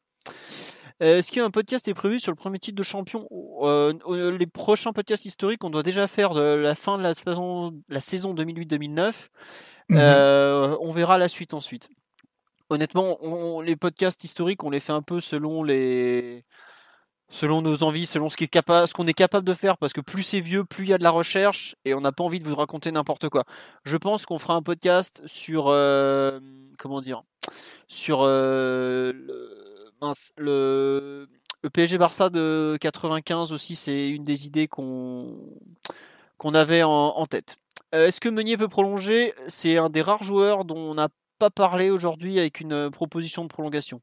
Et globalement, ça fait des mois qu'il attend. Il attend encore d'ailleurs, il n'a pas tranché, contrairement à ce qui a pu être écrit, puisque l'équipe a fait un bon article là-dessus, il faut le dire, et la presse belge, notamment le le très bon Christophe Terreur qui travaille pour HLN, euh, alors je vous, évite le, nom flamand, je suis incapable de le prononcer, a confirmé euh, en tout point ce, que, ce, que les, journalistes français avaient écrit. Donc globalement, euh, aujourd'hui, Meunier fait partie des joueurs qui sont sur le marché.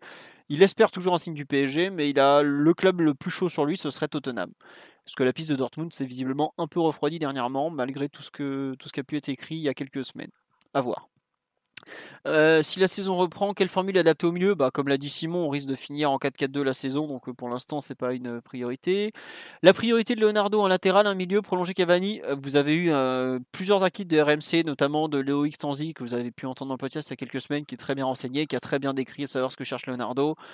Un arrière droit, un arrière gauche et un milieu de terrain avec des centimètres. Oui, Mathieu, tu as rajouté quelque chose? Et, visiblement, le milieu de terrain qui serait bien avancé, donc c'est assez, c'est assez important. Ils n'ont pas encore le nom à RMC.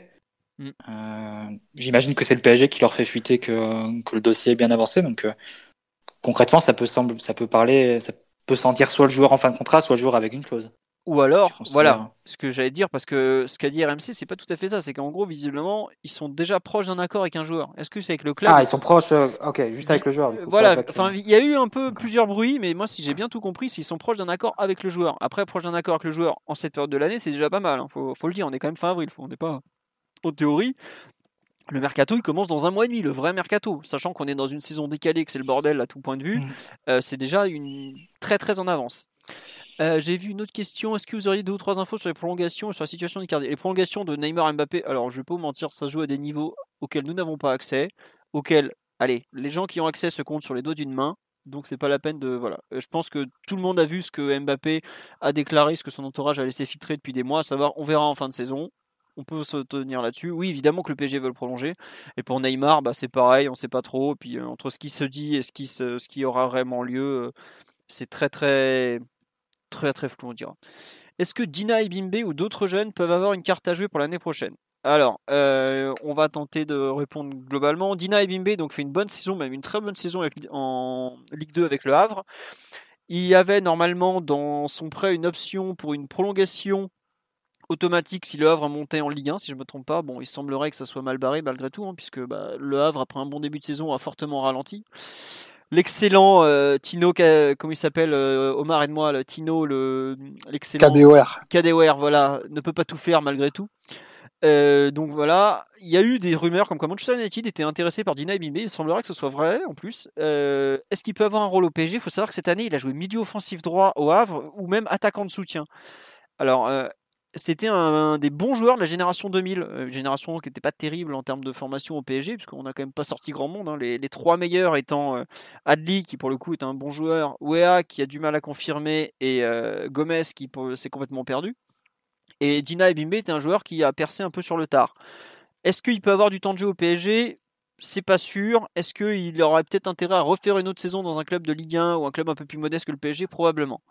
Concernant les autres jeunes, on a vu aujourd'hui qu'un joueur comme Aouchiche a par exemple beaucoup de mal à faire son trou au PSG. Chez les 2001, je suis pas sûr qu'aujourd'hui que les Fadiga, les Ruiz, euh, quoique Ruiz c'est un 2002 de mémoire, excusez-moi, je me trompe. Euh, donc euh, les Maxen Capo, on a parlé de prêt notamment, on a parlé de voir ce qu'ils sont capables de faire, ça correspond peut-être plus aujourd'hui à leur niveau réel. Après, on verra. Est-ce que Xavi Simons, par exemple, va intégrer de temps en temps les entraînements des professionnels? Lui, c'est un 2003, mais il joue en U19, c'est à voir. pourquoi pas? Euh, bon, on va pas vous mentir, allez, à 95%, on va dire que c'est mort. Mais il faudra voir là encore la fin de saison. Euh, question pour euh, Mathieu, ton avis sur le, le dénommé Tonali, Sandro Tonali de Brescia, Mathieu. petite présentation, tu es capable? Pour la Juve? Non mais juste, tu, enfin, tu dis en rigolant, mais il faut le dire qu'aujourd'hui Tonali en Italie est majoritairement annoncé à la Juve quand même. Ouais, la, la Juve, entre la Juve, l'Inter aussi qui voudrait. Bon, c'est un, au-delà de la faisabilité, non, c'est un joueur qui, qui un peu crève l'écran cette année.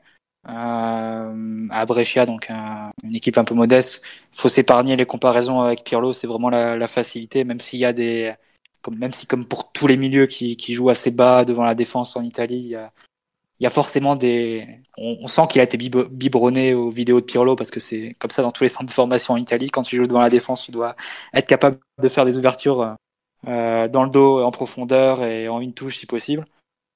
Donc euh, effectivement, il y a des il y a des similitudes peut-être au-delà de au-delà du physique. voilà. Au-delà du voilà, c'est ça, les cheveux longs et tout ça. Mais euh, je trouve que c'est quand même un joueur assez différent. C'est un joueur qui est capable aussi de porter la balle. Euh, je pense que c'est un joueur qui est capable plus de marcher dans un double pivot aussi. Euh, que Pirlo à l'époque était vraiment un joueur un joueur qui a un physique tout à fait différent aussi mm. Tonali c'est une montagne de muscles alors que Pirlo bah, il avait le physique de ton facteur quoi Ouais, c'était euh, Pirlo, c'était c'était vraiment l'architecte devant la défense qui avec deux, deux bulldogs à côté pour faire le pour faire le seul boulot. Tonali, je pense, c'est plus euh, plus dans plus football moderne si on si on veut euh, caricaturer un joueur qui est plus capable de, de faire des différences en portant la balle et en et en résistant même physiquement, en grattant des ballons. C'est c'est pas forcément la copie de Pirlo si on veut c'est beaucoup la c'est vraiment la facilité qui est, qui est généralement euh, utilisée, le raccourci qui est utilisé pour, pour décrire ce joueur. C'est assez, assez loin de la vérité, mais sinon un très bon frappeur de coup de pied arrêté. Très sûr techniquement après, est-ce qu'il est prêt pour le grand saut? Est-ce qu'il est prêt pour être numéro 6 de la Juve actuellement? Un numéro 6 au PSG Est-ce qu'il marcherait forcément très bien en complément avec Verratti? Ça, c'est des questions qui sont, euh, qui sont très, ah, que les clubs doivent forcément se poser. Mais...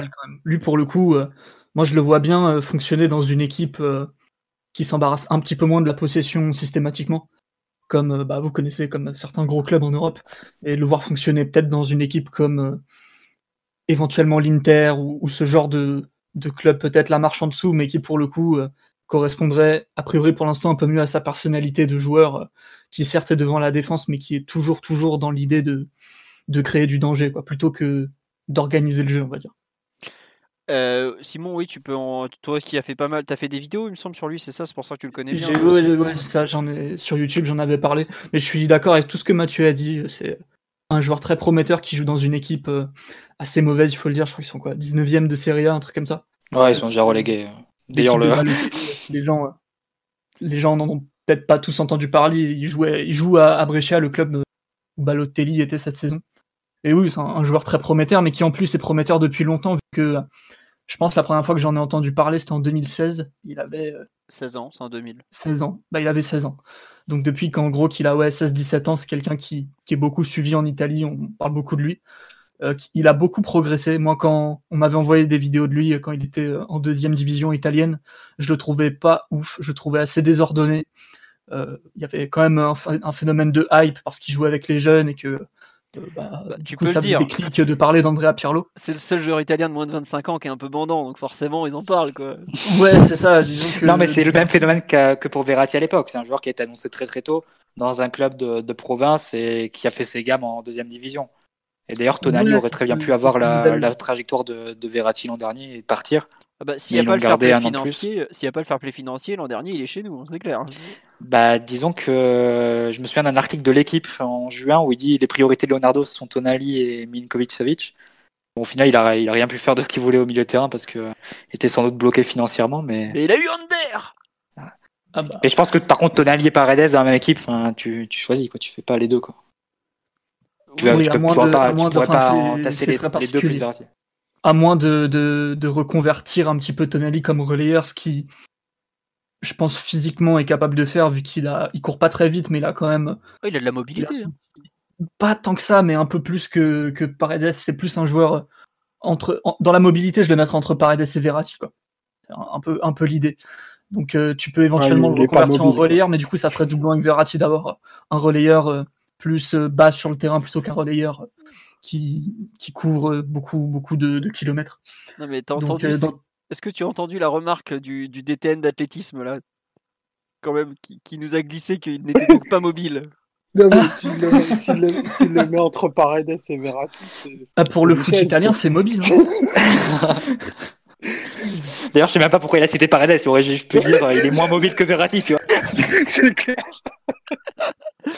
Euh, Juste Il est moins mobile que Verratti, il est plus mobile qu'une chaise. euh, Il y a concernant encore pas une chaise roulante. hein. Sans les roulettes. ouais. Mathieu, on te demande, enfin peut-être que Simon le connaît aussi, un avis sur Castrovilli, qui est un joueur de la Fiorentina, qui est un milieu relayeur, si je me trompe pas. Qui Oui, oui, c'est un profil très différent. Un joueur va plus dans le dribble, plus dans l'élimination. Je pense qu'il a de, de très bonnes stats d'ailleurs à ce niveau-là à la Fio. Mais euh, le, président de la Fiorentina était assez clair. Le joueur qui a un banc de sortie euh, cet été sur, euh, sur cette équipe-là, c'est Chiesa, qui est, annoncé entre la Juve et l'Inter, bon, comme, tous les, comme tous les joueurs italiens en ce moment. Mais Castrovilli devrait refaire une saison de plus à la Fiorentina. Ça sera une bonne saison pour l'observer et voir un peu son évolution. Parce que ça a été l'une des apparitions de la saison en, en Serie A. C'est un joueur qu'on connaissait assez, assez peu, qui a, été, qui a été lancé en début de saison par Montella et qui a, qui a explosé. qui a montré de très bonne qualité, qui a intégré le groupe de, de la sélection. Donc, euh, et vraiment dans un style d'élimination de joueurs euh, bon techniquement, bon dans le dribble, euh, bon dans la conservation du ballon, mais plus relayeur du coup. Relayeur. Oui. Euh, on me dit qu'effectivement, dans les bons jeunes italiens, il y a Zagnolo. Euh, oui, effectivement, mais euh, plus sérieusement, euh, Zagnolo, par contre, lui, pour le coup, il a été mis dans le viseur du PSG, mais il est gravement blessé au genou, si je me trompe pas. Mm. Ouais, il est, il est blessé, mais il devait, il, il revenir pour joueurs de cet été. Il, il devait revenir pour cet été. Par contre, euh, c'est Omar qui, qui l'a dit. Euh, la Roma est au pas au bord de la faillite, mais en- il est, ils sont dans un dans un dans une situation financière très délicate. Ils sont peut-être sur le point d'être pris. Concrètement, si tu étais sur un marché normal, euh, il y aurait des joueurs à piocher chez- eux parce que euh, concrètement, ils sont pas en position de refuser des offres et, et si tu étais dans un marché avec euh, avec euh, ouais normal sans, sans le coronavirus, tu pourrais très bien aller sur Zagnolo et, et tenter une offre. Pour le coup, Zagnolo, je pense qu'on peut dire que c'est le plus grand talent italien euh, de moins de moins de allez 21 ans, 20, 22 ans. Ah non, il, un, Joueur offensif. Voilà, c'est un milieu offensif. C'est un, Mm. presque un second attaquant. Enfin, pas loin d'être. Bah, il a il a un peu tout joué. Il a joué les droits sous Francisco. Il a joué aussi en soutien de l'attaquant. Il a joué. euh, je pense qu'il peut stabiliser en, tant que relayeur d'un milieu à 3 Il a parfois joué avec Mancini en sélection. Pour le coup, pour moi, c'est vraiment le talent majeur de de l'Italie. Et si tu dois recruter un jeune, ce serait Ce serait lui. S'il y a un jeune en Italie sur lequel je miserais pour, euh, pour avoir une très grosse carrière, c'est plus lui. Euh, tiens, on nous demande notre avis sur euh, les qualités d'Alex Telles. Omar, toi qui n'as pas parlé, on sait que tu, tu connais le joueur depuis l'Inter Milan et après on passera la parole à Simon parce que je sens que vous n'êtes pas d'accord sur le joueur. Ah, détrompe-toi. C'est ça, Tu avec seras- tu Simon, pourrais on- être surpris. On parle tous les jours de, de- d'Alex Telles en ce moment. Donc, euh, Alex Telles, c'est ben, c'est un du coup un latéral qui a qui est pas hyper rapide déjà. C'est une qualité un, peu paradoxale pour un pour un latéral surtout en ce moment.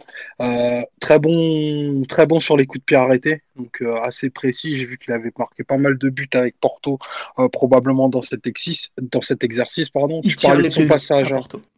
Bah ouais, ça doit, ça dénote aussi de la, de la qualité qu'il a sur euh, dans ses dans les phases arrêtées. Tu parlais de son passage à l'Inter. Au final, il a, il a assez peu joué parce qu'il avait pas la, il avait pas l'énorme confiance de Mancini et il y avait surtout la, la terrible concurrence de, de Nagatomo et Jonathan, donc euh, qui lui ont un peu, un peu fait obstacle à ce moment-là. Mais euh, techniquement, c'est un joueur plutôt, plutôt intéressant qui n'hésite pas à attaquer les espaces. Après, enfin défensivement, c'est pas c'est pas une super garantie quoi. Clairement, euh, ça va pas, mais il est capable quand même, je pense, et euh, il l'a montré quand même en, en quelques mesures de bah, de- d'assez équilibrer la ligne défensive, de pas de pas laisser tout le couloir ouvert à chaque fois qu'il va prendre qu'il va prendre euh, des montées. Après, je trouve que c'est plutôt un bon contre-attaquant. Après, il faut voir toujours s'il sera en capacité de de faire le le saut de qualité dans un club supérieur parce que le poste de latéral, encore plus de, de latéral gauche au PSG, c'est c'est éminemment compliqué et beaucoup beaucoup s'y sont cassés les dents. Donc euh, je pense que ça fera pas de mal que qu'il y ait un concurrent à, à Bernat. Après, est-ce qu'il pourra lui lui challenger la place dès son arrivée? S'il vient c'est pas c'est pas certain à mon sens. Ah ouais, à ce point-là, carrément. Tu, tu le vois pas remettre en question l'ami Juanito. Moi non plus. Bah, pas, pas de manière indiscutable tout de suite, quoi. Il va falloir qu'il. Enfin, il, pour moi, il n'arrivera pas dans la peau d'un titulaire. C'est c'est clair et net. D'accord, ok. Je, je pensais que tu serais euh, plus, plus enthousiaste que ça.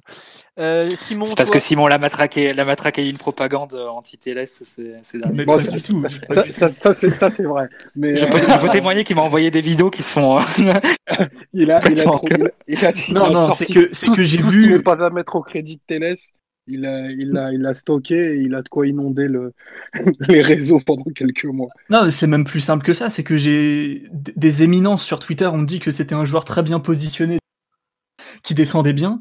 Euh, il se trouve que j'étais en train de faire du montage sur des matchs à lui à ce moment-là, et j'ai envoyé la preuve à Mathieu que défensivement, euh, Télès c'est léger. C'est léger parce que, bah, au-delà des, problèmes un peu de, vitesse, de couverture dans l'espace et tout, qui sont un peu origi- originaux pour un latéral de nos jours, c'est que il est assez nonchalant. C'est quelqu'un qui, qui se déconnecte assez vite de l'équipe, qui fait un peu les matchs à son intensité, un peu dans son coin, euh, ce qui détonne aussi pour euh, les latéraux euh, qui sont plutôt très énergétiques, on va dire, très volontaires dans le jeu. Lui, il vit les matchs un peu, un peu à son rythme. Et défensivement, je trouve qu'il a des problèmes et de positionnement et d'intervention.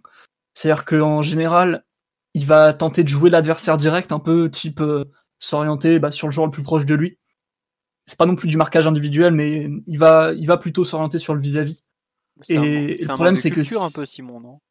Oh, bah il défend pas très bien quoi tout simplement. Du coup il y a plein de comment dire plein de défauts qui vont qui vont s'entremêler.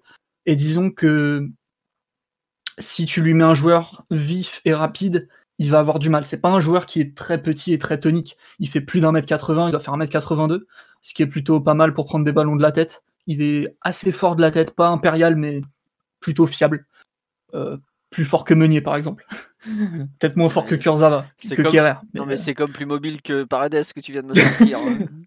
Ouais, non, je suis. Ouais, non, mais du coup, pour le coup, euh, il est plutôt intéressant de la tête. Euh, par contre, défensivement, pour jouer des duels, pour couvrir les espaces, c'est plus compliqué. C'est très irrégulier en tout cas. Euh, Il y a du, du bon qui côtoie du moins bon. Mon impression est pas forcément très, très positive, vous l'avez compris. Et surtout, je pense que si tu lui mets quelqu'un qui est très intimidant en face, qui a du dribble, qui a du débordement, qui a de la vivacité, qui est capable de, aussi de faire des différences juste sur les appels de balles, je pense que lui, pour le coup, ça peut devenir un point faible. Après que, avoir euh, comment, comment il s'adapte. est-ce que, par exemple, enfin, si je comprends bien, et sachant que, comme le répète souvent Thomas Tuchel, notamment en, en- en France, tu joues souvent des ailiers rapides, quoi. Tu, par exemple, c'est un mec qui pourrait être en difficulté. euh, Enfin, c'est là où c'est que ça peut être vite compliqué son adaptation. En fait, c'est que il va au départ, s'il arrive en tant que doublure, comme ça semble être le cas, il va se retrouver Mhm. à jouer des petits matchs de Ligue 1, il va se retrouver à jouer contre des avions de chasse qui, bon, ils ont pas trop des pieds la plupart du temps, mais euh, il va- c'est pas un peu euh, contradictoire en fait de vouloir ce joueur si entre guillemets tu tu sais qu'il va déjà être en difficulté face à des joueurs rapides? Bah, ouais, mais on serait pas à une contradiction près. C'est vrai. Puis globalement, c'est Ouais, un je- joueur qui, qui a une vraie qualité de, de dribble, peut-être pas notamment, peut-être pas de percussion comme on l'imagine pour un latéral, de pousse le ballon, j'accélère, mais de vrai dribble dans la finesse, de sortir de la pression, de faire des 1-2, ce genre de truc, de, de faire des roulettes, des râteaux, des crochets, plus ce genre de dribble. Et il centre bien et il centre de loin. Euh, pour, lui, pour le coup, un joueur comme Icardi ou Cavani pourrait profiter de, de son arrivée parce qu'il centre souvent et il centre même de positions assez lointaines. Donc euh, c'est vrai que le côté euh, joueur de côté sans énorme volume, qui centre bien, qui tire les coups de pied arrêtés, euh, bah, au PSG on connaît c'est Jérôme Roten quoi. Peut-être la bonne version du joueur pour le coup. Non mais enfin tu Bon, vois qui, enfin, qui tire bien les coups de pied arrêtés, honnêtement au PSG, euh, je veux pas être méchant. C'est pas ça qui manque. Non mais voilà, enfin il, il va jamais en tirer un quoi. Oui c'est comme Paredes, il c'est une de ses principales qualités. il ouais, a ça suffit. Enfin, un, latéral, un latéral qui centre, c'est déjà, c'est déjà pas mal. Euh, C'est déjà oui, un truc que t'as pas dans les s'est quand même suffisamment C'est plein un, cette année. c'est un prérequis. Après, enfin, je veux pas être méchant, mais des- les mecs, ils centraient avant d'arriver à Paris. Mais le problème, c'est qu'au PSG, euh, tu, quand tu es en position, tu as le choix entre. euh, t'es en position de centrer, tu tentes de trouver Icardi qui a 1 contre 4, enfin Icardi ou Cavani, ou tu tentes de filer le ballon à Neymar qui est capable de trouver la lumière. Bah forcément, le mec, il va filer le ballon à Neymar, quoi. Enfin, c'est pas.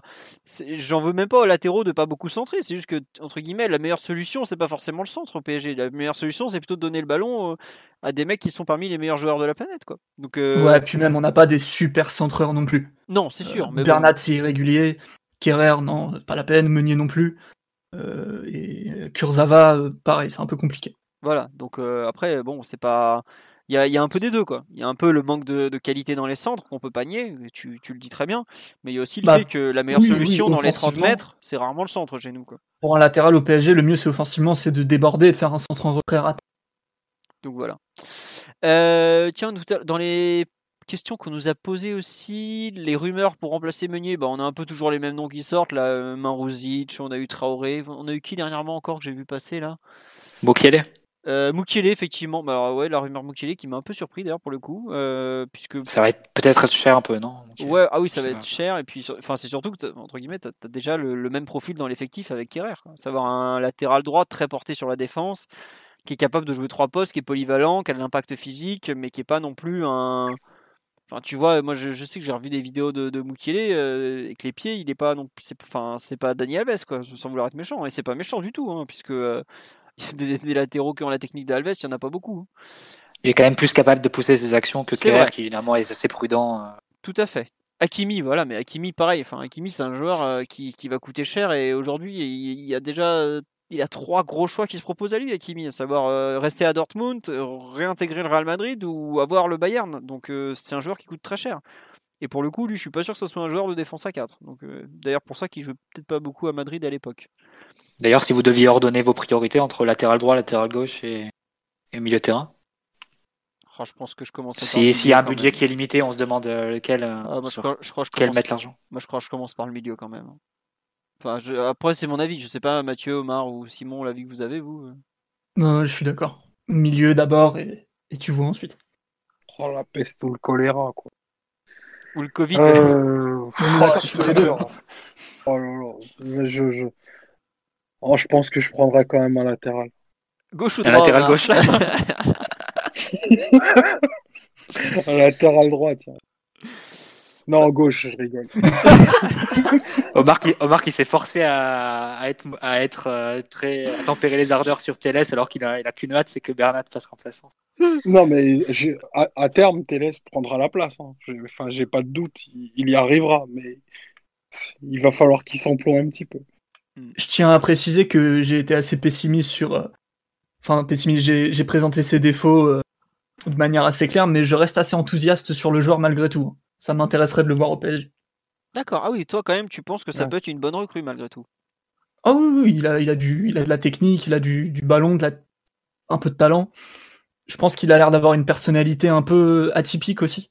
Donc, euh, ça, c'est toujours des joueurs au PSG. Tu sais jamais trop de, de quel côté tombera la pièce, mais euh, ça m'intéresserait de le voir. Je pense que je suis prêt pour, euh, pour son arrivée. Moi, il y a un seul truc qui me gêne, c'est euh, le fait qu'il soit brésilien en fait. Dans le sens où. En fait, non, non, mais je vais vous expliquer pourquoi. C'est pas juste euh, je m'en fous qu'il soit brésilien ou péruvien, j'en ai rien à foutre. Euh, En plus, enfin, non, euh, sud-américain c'est chiant parce qu'il faut se lever au milieu de la nuit quand ils sont internationaux pour suivre les matchs. Ça, c'est un relou. Non, mais plus sérieusement, euh, j'ai peur en fait que la concurrence par rapport à Bernat soit faussée par rapport au. En fait, au, au fait qu'il sera avec Neymar devant lui. Quoi. Juste que. Tu, veux dire que ça, tu veux dire que ça fait un toys de plus?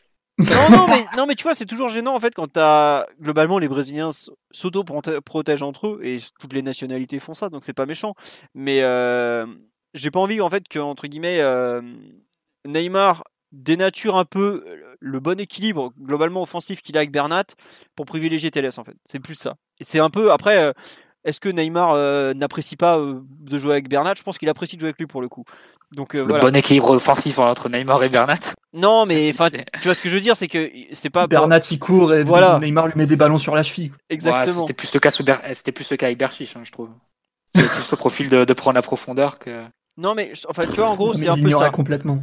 Mais après, euh, enfin voilà, euh, c'est un milieu. Enfin, faudra voir à combien Alex Telles part, mais euh, ça peut être une très bonne solution.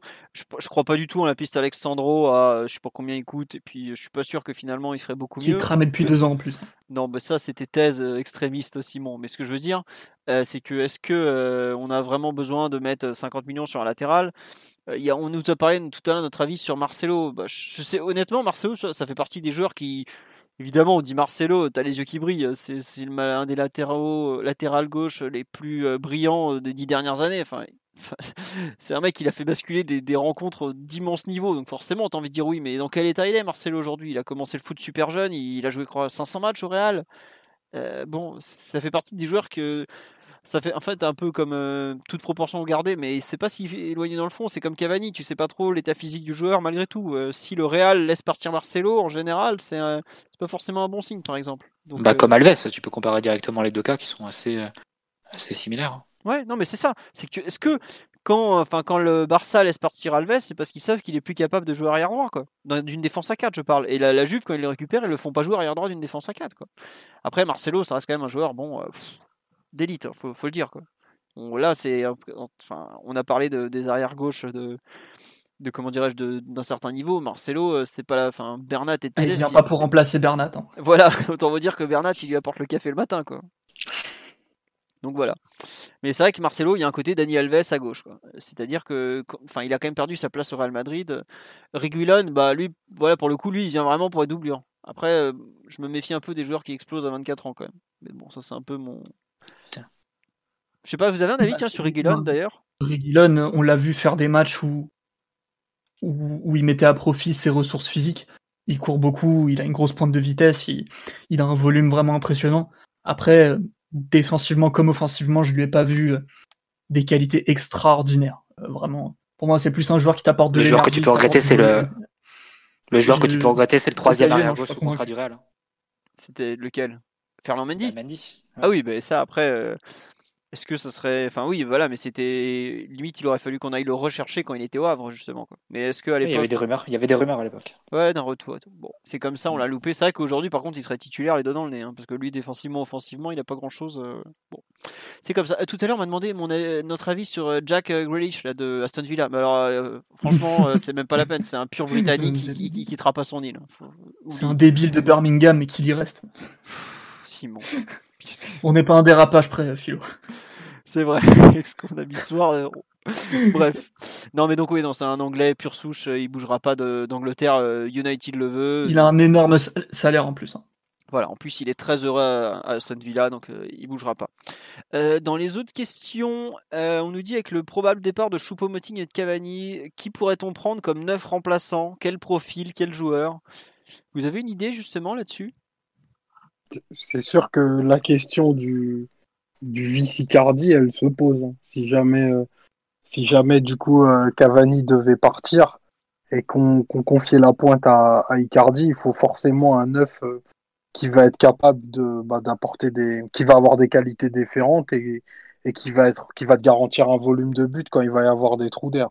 À moins que tu considères que, que ton neuf l'année prochaine c'est Mbappé et que au contraire Icardi est sa doublure.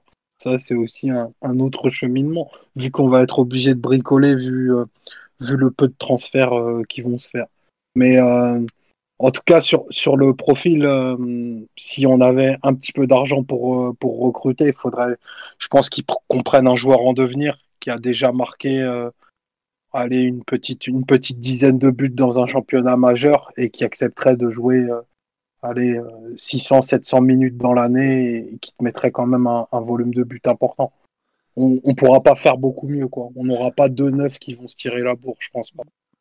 Ah oui, c'est très compliqué cette affaire parce qu'on a huit joueurs offensifs cette année. Euh, Di Maria, Sarabian, Neymar, Draxler, Cavani, Cardi, Choupo-Moting, Mbappé. Euh, je pense pas qu'on repartira avec huit joueurs l'an prochain. Et même 7, euh, si jamais tu comptes et tu laisses partir Choupo-Moting et tu, tu, remplaces Cavani par, par, par un autre neuf, euh, je serais, je serais assez surpris. On a rarement eu, enfin c'est la première fois que sous QSI qu'on a autant de joueurs offensifs. Euh. L'année, la première année de, de Emery aussi un peu. La deuxième. Bah, Lucas Parr. Lucas ouais, ah oui, c'est vrai Lucas Parr, euh, ouais. ouais c'est vrai, t'as raison. Mais, Mais t'es encore à thème. Je serais, je serais, assez surpris par exemple que si Draxler, enfin, faudra voir ce qui se passe avec Draxler par exemple, mais je serais pas surpris par exemple que si qu'on remplace aucun des départs devant, euh, style Cavani, Choupo-Moting en, fin de contrat, et puis Draxler fera le sixième offensif. Ouais, tiens, on nous parle de Kelly Mwendo, mais je pense que l'équipe l'a écrit. Un prêt en Ligue 2, par exemple, semble aujourd'hui plus, à, plus approprié pour Arnaud que, faire, entre guillemets, deux bouts de match avec le PSG euh, en un an. Quoi. Donc, euh, bon. Mais par contre, l'imaginer être le neuf remplaçant l'année prochaine, ça paraît aujourd'hui irréaliste. Est-ce qu'on va vraiment mettre 70 millions d'euros sur Icardi? Alors ça, c'est un des grands débats, mais le simple fait que la prolongation de Cavani redevienne un sujet d'actualité, je pense, en dit euh, long sur les hésitations peut-être du PSG et sur la somme qui est à débourser actuellement. Quoi, parce que c'est une. C'était une, une, somme non négligeable à une époque, même si qui pouvait s'entendre. Aujourd'hui, dépenser 65 à 70 millions d'euros, ça devient. Euh, Enfin, je, doute honnêtement que le PSG fasse un transfert à 65 ou 70 millions d'euros cet été, personnellement. Et puis surtout, l'option d'achat, elle est valable avant le 31 mai. Ouais, on va être, on va être fixé assez rapidement de ce point de vue. Voilà. mais euh, ce serait pas étonnant que le PSG ne lève pas l'option pour Icardi, mais par contre aille ensuite renégocier avec, euh, avec l'Inter. C'est ce que j'avais dit. Je suis d'accord. pour, euh, pour renégocier les termes, parce que au fond, l'Inter, ils ont deux, deux objectifs dans cette histoire. C'est un, de plus avoir Icardi dans l'effectif l'an prochain, et de deux, de pas l'avoir dans l'effectif de la Juve l'an prochain. Donc euh, tu peux penser que le PSG, s'ils ne lèvent pas l'option, ils seront quand même dans une position de, pas de force, mais avec des arguments en tout cas pour renégocier avec Inter. Euh, soit pour négocier un prix à la baisse, soit pour négocier le même prix, mais à ce moment-là que l'Inter t'achète un, joueur en, échange, euh, soit pour négocier plusieurs versements, parce que si effectivement la clause elle était, était levable en un paiement ou en deux paiements, c'est impossible que le PSG mette euh, paye cash 30 millions d'euros ou 60 millions d'euros euh, cet été. Enfin, les, clubs n'ont pas cet argent. Euh, donc, ce serait, ce serait pas étonnant que, que tout ça soit renégocié et, et, ensuite que le PSG profite de cet avantage-là, que l'Inter ne veuille pas d'Icardi son effectif et voudrait éviter avoir à négocier avec la Juve ensuite pour renégocier un tarif plus à des conditions plus favorables. Mais après, bon, tu prends le risque euh, ensuite que, que Icardi te dise, bah finalement non, je veux pas rester au PSG. Et là, tu perds le seul, l'un des gros intérêts de, ce prêt avec option d'achat, qui est le fait que le joueur n'a pas son mot à dire. Et que si le PSG décide de lever l'option, Icardi est un joueur du PSG. Donc, euh, ce sera un peu à risque. À voir. Après, bon, c'est, c'est un dossier qui est vraiment compliqué, qu'il était déjà avant et qu'il est encore plus effectivement, la volonté du joueur, bon, on nous dit Mauro reste si Tourelle part. Je pense que c'est un peu plus compliqué que ça malgré tout, parce que même si Tourelle se barre, euh, sa vie en Italie, elle va pas débarquer non plus du jour au lendemain. C'est un peu ça le problème du joueur, c'est que il est venu un an à Paris, mais on a, enfin, a l'impression, et pas que d'ailleurs, pas que l'impression, qu'il a toujours une forte partie de sa vie en Italie. Et malgré tout, euh, aux dernières nouvelles, Paris n'est pas en Italie. Enfin, non mais c'est vrai, mais tu as quand même euh, sa femme qui passe à moitié.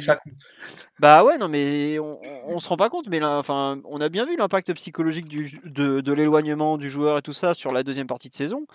On peut pas dire que la deuxième partie de saison d'Icardi soit au même niveau que la première, quoi. Et il y a quand même beaucoup de choses où son prêt n'est pas a très bien commencé, mais c'était pas, ça allait pas sur la bonne voie. Et là, le, par exemple, euh, bah, le confinement, il a préféré repartir le vivre au bord du lac de Co, mais il, est pas au bord de la Seine, hein, le mec. Hein. Et ça, reste un point qui est quand même non négligeable, c'est l'envie du joueur. Et autant lui, je pense que ça le dérangera pas de continuer à Paris, autant je suis pas sûr que ce soit le cas de toute sa famille, notamment sa femme. C'est un point qui est quand même à, souligner et qui complète encore la chose, qui complique encore la chose. On nous dit Dybala, il vient quand? Non mais euh, Dybala, c'était l'été dernier. Euh, on a raté le coche. Euh, maintenant, Dybala ne quittera plus la Juve avant un bon moment, quoi.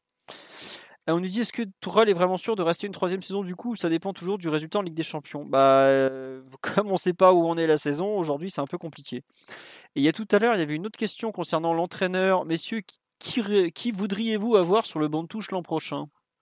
Unanimité totale. Ouais, je pense que là, il n'y a aucun débat contradictoire. J'ose même pas dire le nom, je vais laisser Mathieu le faire parce que. Le problème, c'est que ce podcast est absolument pas Le problème, c'est que ce podcast est absolument pas représentatif de la vie des supporters parisiens en, en, général, donc faut pas trop s'attarder dessus. C'est clair. Bah oui, on Bon, on parlait, on parlait, on parlait d'Allegri. Hein. On parle d'Allegri, hein, bien sûr. On va rester, euh, mais. Non, moi, moi je mais bon, je pense que c'est pas un nom qui fasse l'unanimité euh, les supporters. Ah bah après, euh, entre guillemets, les supporters font, font pas l'équipe. Et enfin, enfin, lui, en tout cas, je pense qu'il fait l'unanimité auprès de, Leonardo, qui est quand même un... Ah bah il fait, il est Leonardo et je pense assez, assez convaincu de son nom. Après, sur le, la question de l'entraîneur, ça dépend aussi de à la, fois de comment vont se terminer les compétitions, mais aussi la, la, la durée de l'intersaison, parce que si tu as que deux ou trois semaines entre, le, entre les deux saisons comme, euh, comme euh, ce serait le plan, c'est impossible de changer d'entraîneur dans ces conditions. Donc, euh... Par contre, si, as, si les compétitions se terminent, on, est, on reprend, puis ça se termine tout de suite euh, fin juin, bah là, tu as peut-être plus de temps pour, pour changer si jamais tu veux changer. Mais bon, mm. parce qu'il y aurait une justification à changer si, si jamais la saison n'était pas allée au bout c'est très compliqué après à faire passer médiatiquement. hein. C'est comme, c'est comme ceux qui voulaient euh, changer Tourelle cet hiver. Ou, Euh, ou après le match à c'est- Dortmund. C'est vrai que j'avais oublié ça, mais. Euh, Alors ça, c'est- Ah non, c'est c'est pas, c'est pas crédible ce genre de choses. Donc c'est, c'est, une question très délicate. Il tant qu'on n'a pas le calendrier, c'est compliqué de répondre. Après, euh, enfin moi, enfin nos trois euh, experts euh, sont tous d'accord sur Allegri. Moi, j'avoue que je suis pas forcément convaincu que changer d'entraîneur cet été soit la chose à faire, par exemple. Ne, serait-ce que par rapport au contexte, ne serait-ce que par rapport à à la fin de saison qui s'annonce très compliquée, à la réorganisation. Enfin, je trouve que c'est compliqué de virer un entraîneur qui aujourd'hui n'est pas allé entre guillemets au bout de sa saison. Quoi. Je trouve qu'il y a un côté euh, pas pas malsain, mais un peu euh, joujou quoi en fait. J'ai- J'aime pas trop. Ouais, c'est clair. J'aime pas l'idée en fait de voilà. On lui a dit en début de saison, euh, bah l'objectif c'est Ligue des Champions ou dehors, et je- enfin demi-finale Ligue des Champions dehors, ça très bien. Mais quelque part, s'il a pas joué les quarts de finale et qu'il atteint, enfin, on, on lui donne pas sa chance en fait, je trouve. Et je trouve pas ça bien en termes de, un mec comme Laurent Blanc par exemple, il avait signé un contrat sur un siège éjectable ou presque. Il avait signé un contrat de, en gros, un an et puis à toi de gagner ta place. Il a gagné sa place, il a continué. Au bout de trois ans, on a vu qu'il fallait dire stop parce que bah, c'était comme ça. Mais je trouve qu'il a mérité ses trois ans. Unai, on a vu deux ans, il est pas, ça s'est mal passé. Bon bah voilà, on a dit stop. Mais je trouve que virer Tourelle, par exemple, si la saison ne reprend pas, c'est compliqué et je trouve c'est injuste et ça donne pas forcément une image. euh, c'est- justifié, c'est justifié quand tu changes Comboiré par Ancelotti parce que Voilà, ouais. il y a là, un euh, écart qui est, qui est assez, assez évident. Et il y a le- tout le projet derrière. Après, euh, sur, euh, il y a peut-être un argument peut-être, mais c'est la relation avec les joueurs. Oui, mais On sait pas trop euh, avec ces joueurs de majeur notamment. bon, ça- bah, je, je pense qu'on on le sait. On est, on est très que mal placé Mbappé- pour, pour en parler. On sait que Mbappé euh, est pas très fan de Tourelle, ça, ça, il lui montre dès qu'il sort du terrain. Après, les autres, bon. Mais après, ce serait dangereux aussi de choisir ton entraîneur en fonction de Mbappé, quoi. Tu vas pas, ah, ça. alors qu'il risque peut-être de partir en prochain. Voilà. Euh, et on nous avait posé une question tout à l'heure qui est un peu la piste que bon, qui est le nom qui est sorti tout à l'heure, c'est Thomas Partel de l'Atlético. Euh, Qu'est-ce que vous en pensez? En vitesse Milieu de classe mondiale. Bah, pas- tu, c'est tu pas- peux le- Alors, est-ce que tu peux le présenter un peu? Parce que bizarrement, je suis pas sûr que tout le monde regarde l'Atléti- l'Atlético toutes les semaines, surtout vu à quel point ça a été une purge ces derniers mois. C'est un milieu défensif qui, qui est spécialiste du double pivot, comme euh, à peu près tous les milieux centraux de, de l'Atlético. Pas ça. peut aussi dépanner comme arrière droit. Euh, c'est un joueur qui a progressé de manière assez impressionnante quand il a débuté avec l'Atlético. Euh, globalement, euh, à part rentrer à 10 minutes de la fin et mettre des, coups de hanche à tout le monde, on ne voyait pas forcément grand-chose de, de tout ce qu'il était capable de faire. Et, il s'est imposé petit à petit. Et, euh, il montre des qualités de, milieu de terrain très complet, de milieu défensif en tout cas, très fort dans le duel, une très très bonne intelligence de jeu, des bonnes lectures défensives, un joueur qui a de la personnalité aussi avec le ballon, qui fait ce qu'il sait faire et c'est déjà très bien vu que globalement au niveau de la distribution, de la capacité à s'associer, à jouer vers l'avant, c'est euh, toujours très très propre, très classe. C'est pas le style le plus spectaculaire, mais moi j'aime beaucoup les, mi- les milieux comme ça. Euh, après, c'est un vrai milieu défensif. Je pense pas que aujourd'hui, au très très haut niveau, il puisse jouer ailleurs que dans un double pivot, là où il a le plus joué, ou bien en vrai sentinelle de 4-3-3, où on l'a pas vraiment vu, pas à ce que je sache. Donc euh, ouais, lui, clairement, si tu le prends, c'est euh, bah, c'est titulaire euh, assez directement quoi. Il est grand en fait. Il fait quelle taille? Moi, j'avoue que je le connais très mal. hein. J'ai je- Relativement grand, il doit faire euh, un Il fait un 82. ouais un 82. D'accord. Il est pas immense. Non, mais bon, euh, f- ouais, voilà. Bon, enfin, c'est pas très grave ça. Il est pas si grand que ça, mais il est très costaud par contre. Du coup, euh, Oui, ça, Non, oui, ça. c'est tu peux pas le bouger comme ça. quoi. Moi qui rêvais d'Alagne l'an dernier, je pense que physiquement, on est dans le même genre de, de, de profil. Ah, beaucoup où- plus petit, Alan. Alan il doit faire 1m75. Oui, oui, Alan n'est pas très grand, mais par contre, au, dans- au sol, euh, pour le bouger, faut y aller, quoi. C'était un peu euh, l'idée quand même.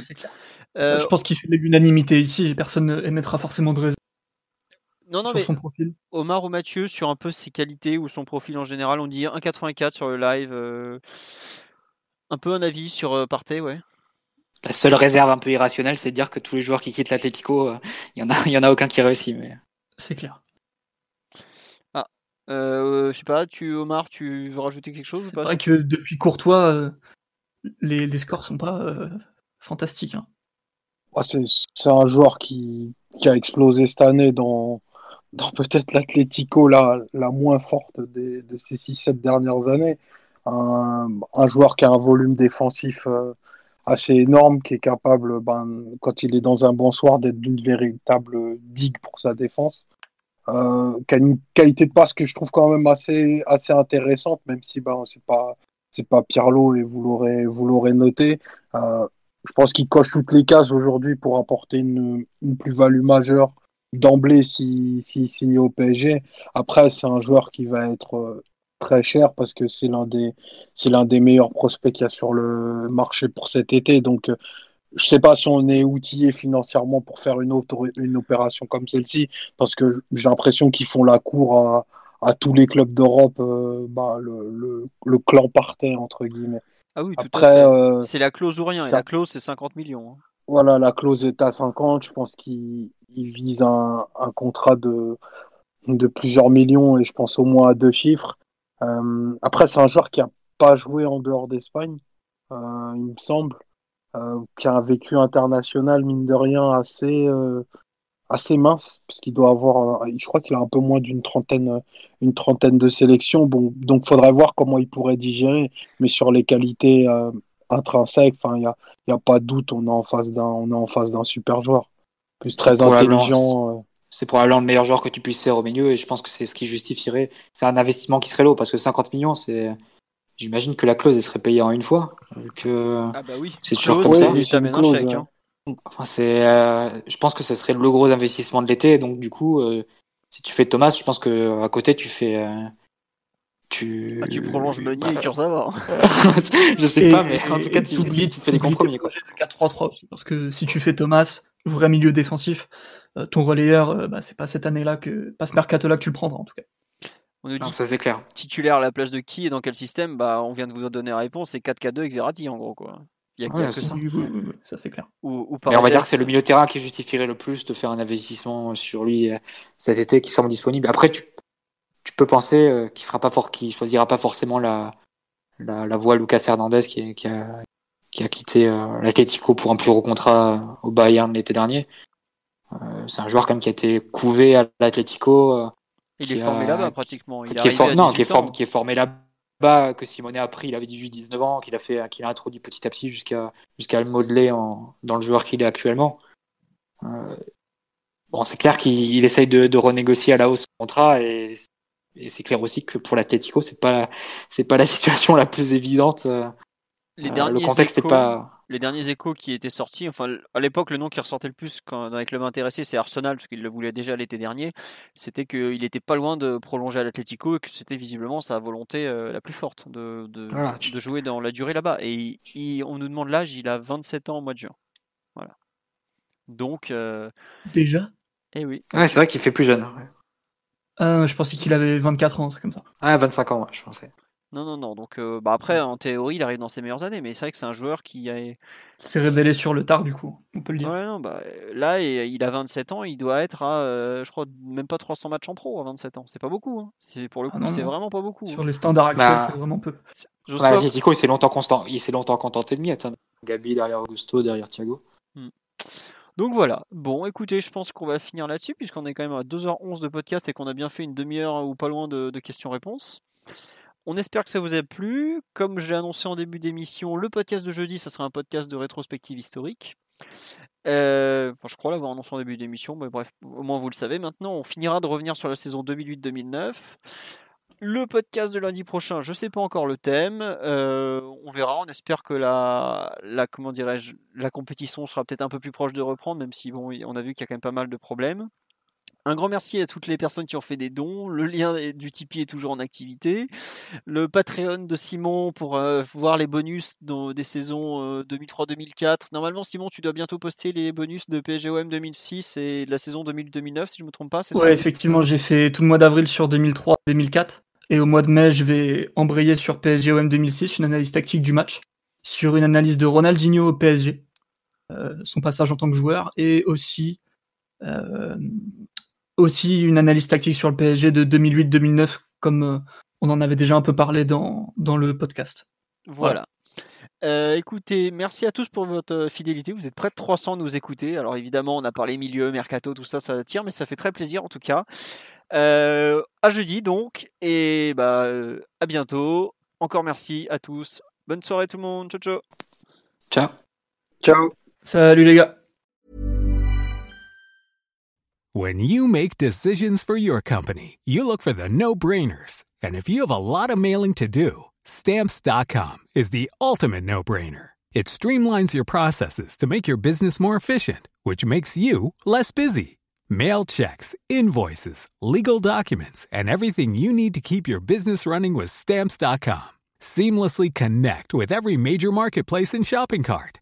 Schedule package pickups and see your cheapest and fastest shipping options from different carriers with rates up to 89% off USPS and UPS rates. And with the stamps.com mobile app, you can take care of mailing and shipping wherever you are. Make the same no-brainer decision as over 1 million other businesses with stamps.com. Sign up with code program for a 4-week trial plus free postage and a free digital scale. No long-term commitments or contracts. That's stamps.com.